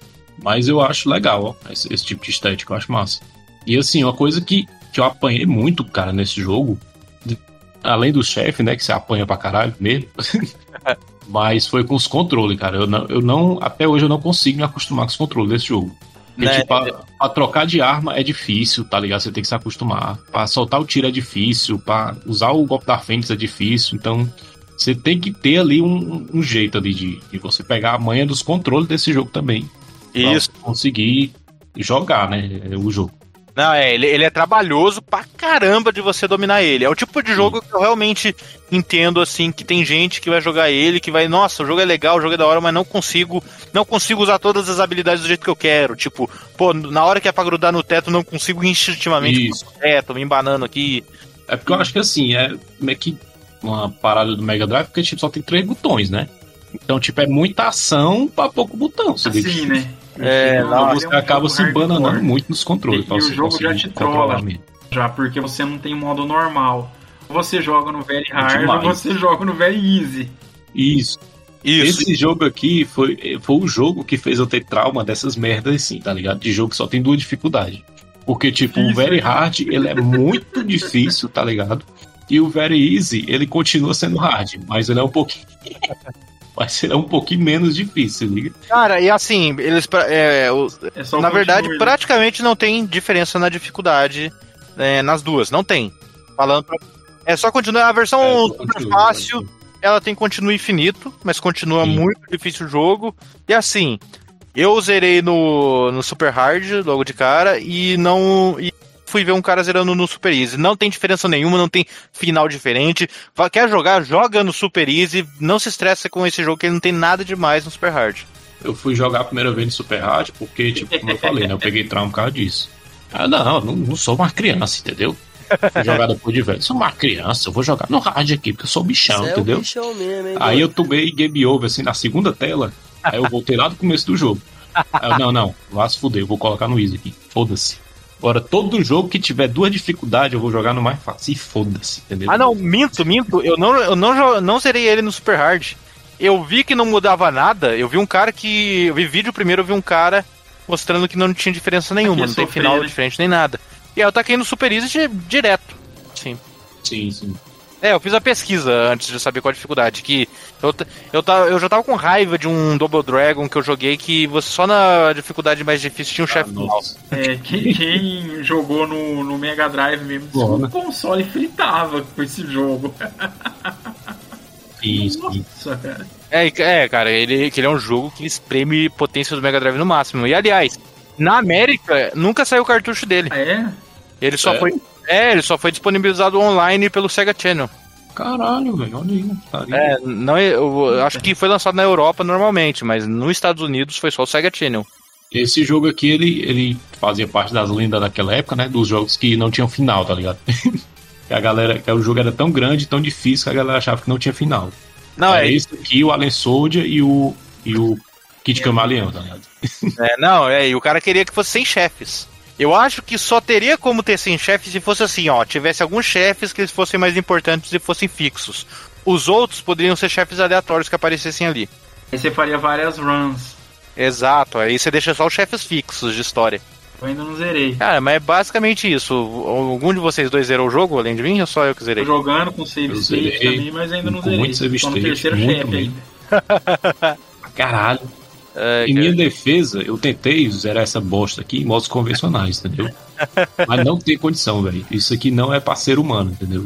Isso é louco. É muito difícil, velho. Assim, apesar do que a gente tá falando aqui, ele é difícil, que não sei o quê, mas, cara, é, ele é uma experiência, tá ligado? Apesar da história dele ser cagada também, mas ele é um jogo assim, e ele é único na época dele, entendeu? Você não vai ter outro jogo assim que seja é, nesse estilo aqui do, do Alien Soldier, né? De ser um boss rush, e ele influenciou muito também o Cuphead, né? O Cuphead, a galera ali teve muita inspiração nesses jogos aqui da Treasure, né? Nesse lance de você ter, tipo, enfrentar só boss, né? Só chefe. É, Ele, sabe que ele tem cara? Ele tem cara daqueles jogos homebrew, que é. que, é, é, que são os jogos que saem hoje em dia pra Mega Drive, pra Super Nintendo. Sim. É, e ele foi, as músicas foram compostas. Ele tem uma cara de jogo é bonito, a música é da hora. compo- compositor É do verdade, Gunstar parece- Heroes, né? Isso. Porque quem é David Wise, pelo gênio, Norio Hanzawa. perto de Nori Hamazawa? Gênio, gênio. Gênio. Falso. É? Não é ninguém. Não é ninguém. E, e assim, Trouxa. ele cai muito no, no que a gente vem, vem falando muito nesse Ai, cast. Né? Ele é, um, é o resultado do, do, do fato da Treasury não é, se contentar em ficar na zona de conforto. Ela tentar sempre uma coisa nova a cada jogo. Exato. E certo. E é um negócio que dá certo. É incrível. É isso. experiência, né? Experimental. Né? são muito Fazer um foda, negócio velho. diferente. Pô, fizemos aí o Gunstar Heroes, o jogo do McDonald's e o Dynamite Head. Vamos fazer um jogo diferente agora. Vamos fazer um Boss Rush. Loucura, frenético pra caramba e pronto. Né? E gritaria.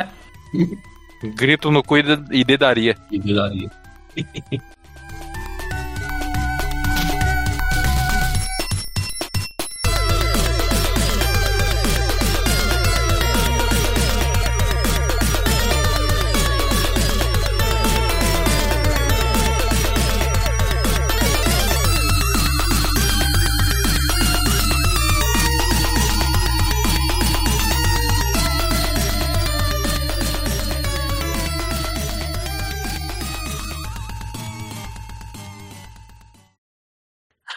Tá, podemos seguir para o momento que as amizades se acabam? Podemos e vamos. E va- agora, aproveitando aqui o gancho, né? Já chamando aqui o nosso momento, momento que a gente dá as mãos aqui, o momento que a gente se reúne, que a gente celebra a amizade e as coisas boas da vida. Vamos agora para o momento vale a pena jogar de novo, rapaz. Eita. Sobe o som aí.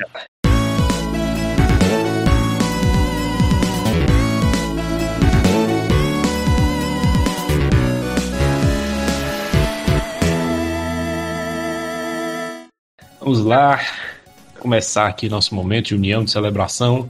Cara, eu já tenho a impressão que temos um consenso. Temos um consenso no. No. Game over? Acho que Não, também. Não, no Game Over não. Temos um consenso no Continue? Será? Ixi, consenso eu acho que não, hein? Eu acho que não. Beleza. Acho que no Game Over talvez, mas no Continue não. Hum, E aí, por quê? Por quê? Que começa, começa por você, crítico. Olha lá, eu, minha pessoa. defende seu jogo. Defende seu jogo. Cara, é, eu, eu acho. Eu não vou defender meu jogo. Não, eu de- vou defender assim um pouco meu jogo. Mas pra mim ele não é o pior jogo. Eu acho ele mais experimental, né? Ele, ele é tremendamente prejudicado pela história dele. A dificuldade, desafio fo- fora do comum. Só que, cara, eu acho que ele traz uma proposta visual e sonora e até de gameplay única. Ele é um, um jogo muito estiloso, apesar da dificuldade. E é uma dificuldade, assim, que, embora eu tenha apanhado um tanto, mas tenha zerado, é uma dificuldade que eu já vi muita gente contornar, saber.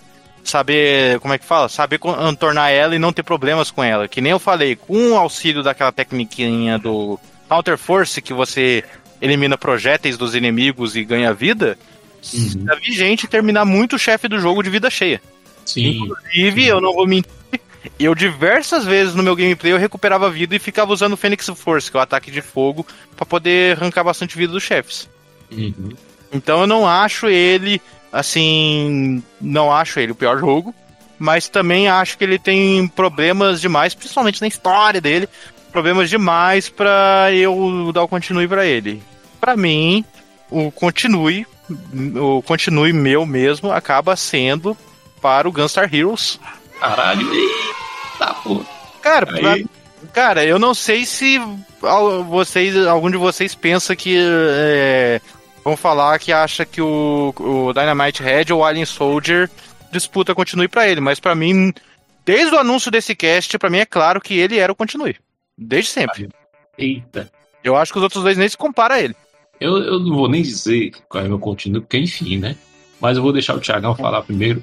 Bom, o, o Aí Game depois eu digo, eu acho que o meu tá eu vou claro. dar né? pro Dynamite Head. Não, E aí, Thiagão? deixa eu dar o Game Over. Não, pô, continue, calma. Calma, calma. calma. Deixa pra... Vai começar pelo Game Over, Game então? Over é o meu jogo, Dynamite Head. Caralho, o Thiagão É um as coisas. Mas enfim, né? Vai lá. É um jogo muito. Não, não é meu jogo, né? É o que eu, tive, é o que eu Pô, os caras joguei, não têm amor eu, pelo eu próprio gosto jogo, é dele tal, mas eu acho assim que ele é inferior ao- aos outros dois. É, tam- eu também acho. Ele, ele não tá com Game Over por ser ruim, ele tá com Exatamente. Game Over por ele ser é, menos, digamos, menos impressionante que os outros. Ih, rapaz, de novo a conversinha, né? É, tanto que eu. ele- é, foi o único que eu não havia jogado e sequer estava na minha lista de jogos de Mega Drive que eu quero jogar. Eu me, eu me interessei mais por ele por saber que ele era da Treasure depois que eu, que eu liguei o jogo, né? E Não, faz sentido. An- Antes de- desse cast, eu só ouvia falar do, do Dynamite Head pra uma coisa, como personagem é, que quase substituiu o Sonic como mascote. Só isso que eu ouvia falar dele. Nunca ouvia falar a gente falando, nossa, o jogo é foda, tudo, mas. O, o Alien Soldier também não, mas o Alien Soldier ele é uma joia perdida. Um monte de gente não conhece ele. Sim, isso é verdade. Ele é bem obscuro mesmo. Acho que muito também pelo, pelo fato dele não ter sido lançado aqui, né? É, não saiu por aqui, não saiu nem na América. Pois é. Então muita gente deixou ele desconhecido. isso. E agora, Mas hein? então, Game Over, o Thiagão vai pro E agora? hein? Dynamite Head. Bom, Então vai logo aí, Thiagão. E a vida, e a vida é um continue. eu gosto muito. Legal, assim, por ser o jogo de estreia da Treasure e tal. O Alien Soldier eu acho muito bom também, cara. Muito bom, muito bom mesmo.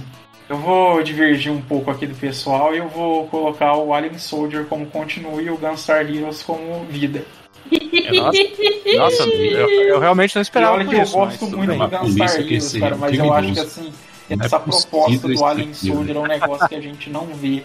Eu acho assim que o- os efeitos dele, a trilha sonora e É, é, o gameplay em si, cara, eu acho que fácil, fácil um dos melhores jogos do Mega, apesar que o Gunstar Heroes também é. é que o o Alien- teu Game Over. o Alien Soldier ele é mais, ele é mais inusitado, né? Por isso que ele, ele impressiona mais. O Gunstar Heroes ele é um tanto mais conhecido. E o. Como é que fala? Só que o, o Gunstar Heroes ele ficou sendo meu continue porque eu acho ele um jogo completo em tudo. Ele é completo em ser. Em variar o desafio dele, ele é completo em ser divertido, em ter co-op, ter uma história legal, ter um, um chefe final legal. Ele, ele para mim é completo assim de gameplay e tudo mais, todos os aspectos, música legal, tudo mais. O meu game over ficou com o Dynamite Head, porque eu acho ele menos impressionante, mas também tem um outro porém, cara. É, eu fui jogar ele, eu não vi a ordem de lançamento dos jogos, né? E como eu já havia jogado antes de- desse cast, eu já havia jogado muito tempo atrás tanto o Gunstar como o Alien Soldier. Eu jurava que o Dynamite Head ele era tipo o primeiro jogo deles. Eu falava, pô, o primeiro jogo tá legal. Quando eu vi que veio depois do Gunstar Heroes, aí eu falei, putz, aí não tá tão bom assim. Eu, eu, é, eu acho que, pa- comparado ao Gunstar Heroes, que veio pouco tempo antes dele, eu acho muito discrepante. É, vamos dizer. A, é, a soma das qualidades, né? Ele é- ainda é um jogo bom. Eu, eu me impressionei com ele. Eu confesso que eu me impressionei com ele quando eu caí no abismo e o personagem voltou, que, que é uma coisa muito fora das convenções de jogo plataforma. Eu Aham. falei, cara, que, que fora da bolha isso, mas eu achei ele o mais. É, o história, mais né? simples, o mais próximo de um jogo tradicional. Esses jogos, E por isso ele ficou com o meu game tanto over. O Alien Soldier quanto o Gunstar Heroes, assim, pra mim eles estão num nível muito próximo. Mas também é o que me ajudou a, a também fazer essa escolha, porque se eu não faço isso, eu sei que vai ser tudo unânime nesse cast aqui, vamos dar uma variada, né? Então por isso também eu fico aí com o Alien Soldier como continue, porque senão a gente vai ter os três com o mesmo game over, mesmo continue e mesmo Cara, porra. E vocês fizeram? Você. É. Assim, quando eu, escolhi esse tema, eu imaginei que ia gerar aqui uma polêmica do caralho, tá ligado? Achei que ia ser três escolhas diferentes, ia ficar tudo louco e a gente brigar feito uns doidos aqui. Porque, assim, são três jogos muito bons, tá ligado? Esses três jogos iniciais da Treasure, cara, eu tenho um carinho, assim, enorme por todos os três, se liga? O primeiro jogo que eu joguei da Treasure foi nem o Gastar Heroes, foi o Dynamite Head, né? Então eu tive contato com a Treasure dali. Aí depois que eu joguei o Dynamite Head, eu vi lá o Gunstar Super Heroes no Game Boy Advance, né? Eu achei legal a estética e fui jogar, né?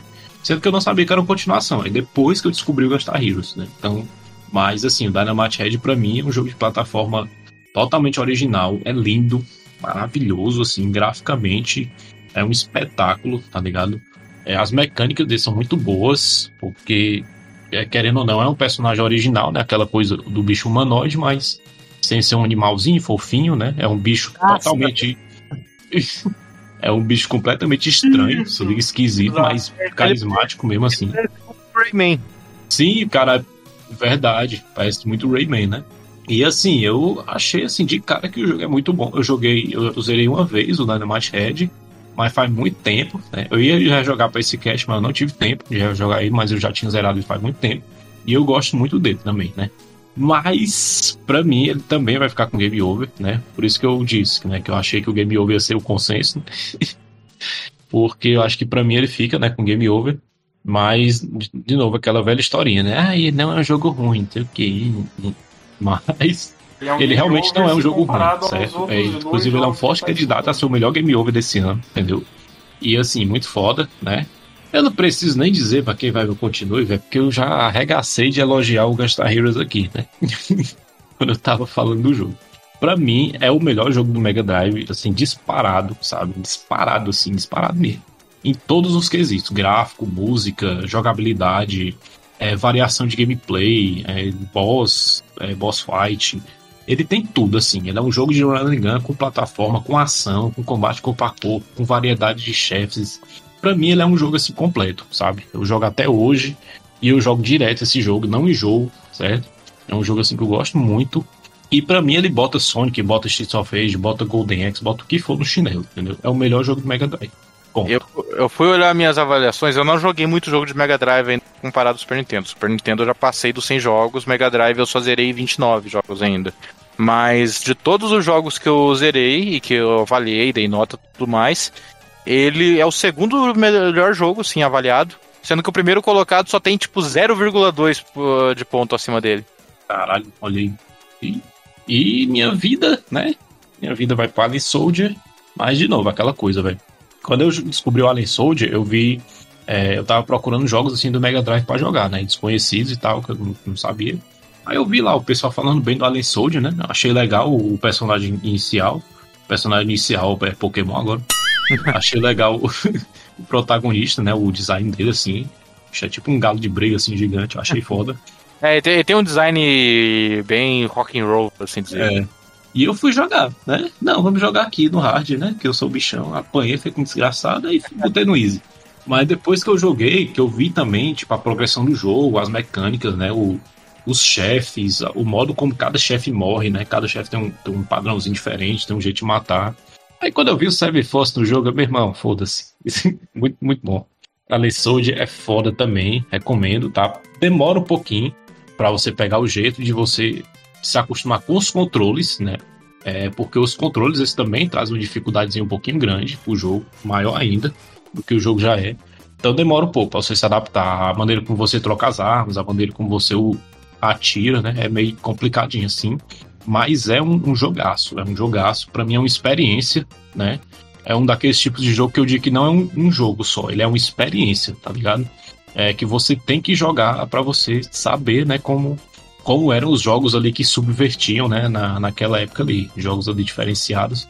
E a gente até hoje não teve nada assim que, que fosse parecido com Alien Soldier, né? Mas como o Gunstar Heroes é, é minha paixão, Muito assim, pra mim é um jogo completo, Gunstar Heroes, eu dou a vida também. aqui pro, pro Alien Soldier. Não muito. é isso. Nem tanto porque, tipo, como eu falei, o Dynamite Head eu joguei antes do Gunstar Heroes, né? Então não tem muito disso. É porque eu acho mesmo o Gunstar Heroes como, como jogo, assim, em todos os aspectos, eu acho ele muito superior, tá ligado? Então, tecnicamente, graficamente, de jogabilidade, o Gunstar Heroes é. Pra mim, ele beira a perfeição. assim. Sério Eu- mesmo. Eu também não, não, não, não elogio por nostalgia. Eu conheci o do Game Boy Advance primeiro. E eu só zerei o Gunstar Heroes uma vez na minha vida, porque eu só tive acesso a ele e um amigo pra jogar do meu lado uma vez só. Nunca zerei ele mais de uma vez e eu achei ele o melhor. É isso, né? Ficou assim o nosso pódio. Recebendo aqui o nosso Game Over amargo. o Dynamite Head. Né? Aí, enfim, jogo bom, mas joguem, mas fica o nosso Game Over aqui. Recebendo a vidinha aqui o Alien Soldier, né? Outro jogaço aí. E recebendo Continue, melhor jogo do Mega Drive, um dos melhores jogos dos 16 bits aí. O lindo, maravilhoso, incrível Gunstar Heroes. Pai, sim. Bom demais, caralho. Foda. Jogo bom da porra.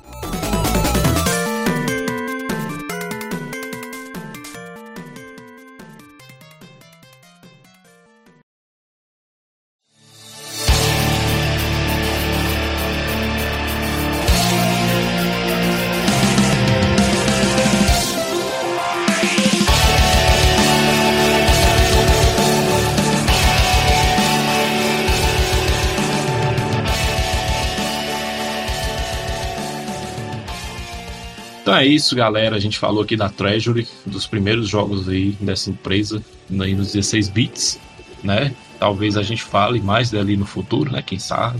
Mas a gente falou aí da nata da Treasury, que são esses três jogos aí no Mega Drive. que É um verdadeiro tesouro mesmo, né? Joguem aí se você não, não, não sabe onde encontra. O Gunstar Heroes tem aí no Nintendo Switch Online, né?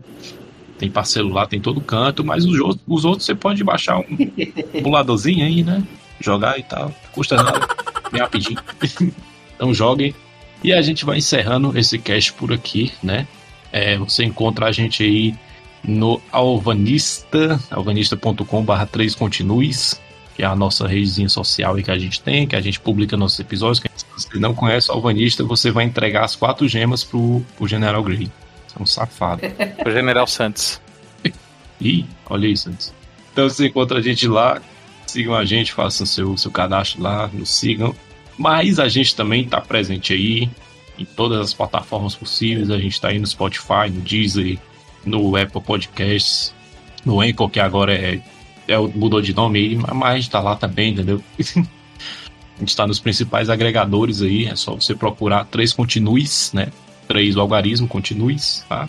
Você pode mandar um e-mail pra gente, quem quiser falar com a gente, né? 3conte.cast.gmail.com Lembrando que o 3 é o algarismo, tá? É 3conte.cast.gmail.com Manda, manda e-mail aí pra gente, fala com a gente, né? Xinguem o, a gente. Enfim. Então fale com a gente, manda e-mail aí pra gente, a gente quer saber a opinião de vocês, beleza? E só lembrando, né, que agora o crítico aí, rapaz, ele tá com uns projetos aí, né? Tá mais chique aí. Você pode escutar tanto o crítico aqui, né? O críticozinho aqui da gente, nossos três continues, falando mal aí da, dos jogos. E você também pode escutar o crítico, rapaz, o podcast dele, né? E aí, crítico, vende teu peixe aí. Isso, vocês podem me encontrar no seu- nos melhores e piores agregadores de podcast, no Pontes para a Literatura, que é meu podcast de literatura, que estou lá falando de Conan, falando de Edgar Allan Poe, sempre que possível falando de livros e também das adaptações para jogo, para filme, para série, falando de biografia dos autores, dos mestres da literatura por trás dessas grandes obras. E vocês podem me encontrar por lá. É, creio eu que futuramente vou estar lá quinzenalmente, mas por enquanto estou de forma irregular. Já contamos com três episódios no ar e logo contaremos com mais. Olha aí, rapaz, escutem que tá, tá finíssimo o negócio, tá muito bom. Tiagão, tem alguma coisa aí, Tiagão? Um canal, um blog? Não, E eu ouvi no cast do crítico. você não entendeu? Um blogzinho onde você posta poesia, não, Tiagão? Tá, boa. Então é isso aí, gente. A gente fica por aqui. E a próxima edição é o quê, hein? Qual é a pista que a gente vai dar? Deixa eu ver. Deixa eu Acidentes pensar aqui uma dica que a gente pode dar. Acidentes concorrentes. Oi? Não, pô. Ué, mas o próximo que tá aqui ó, é o especial. É o quê?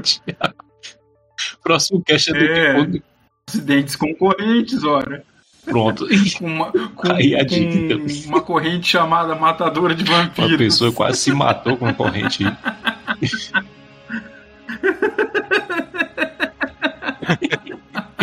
Caralho, agora que eu percebi que estão falando de mim. É O, o Sub-Zero. A gente não vai falar de banana.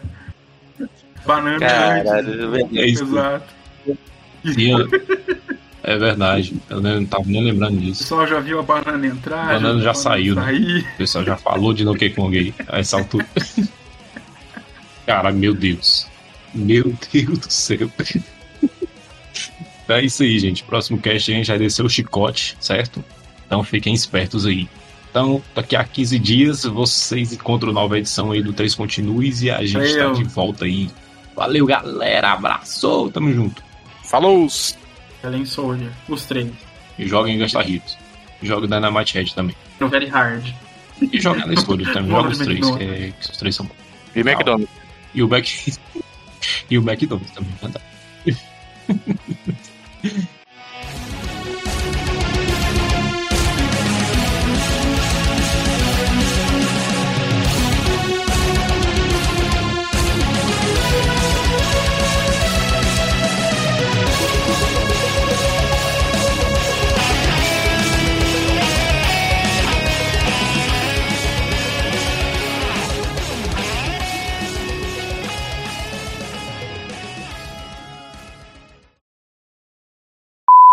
É isso aí, o nível de discussão aqui é rasteiro baixíssimo. entendeu? Só tem gente safada aqui nesse cast. Que golpe baixo. Só É o presente cebola. pra, entrar pro três continuos é ser safado. a nossa entrevista de emprego aqui, né? Você é safado? Sim, pronto. Bem- Bem-vindo. ai, ai. Você perguntar pro membro médio do três Continues, ah, qual que é a sua profissão fora do podcast? Capitão. Caralho.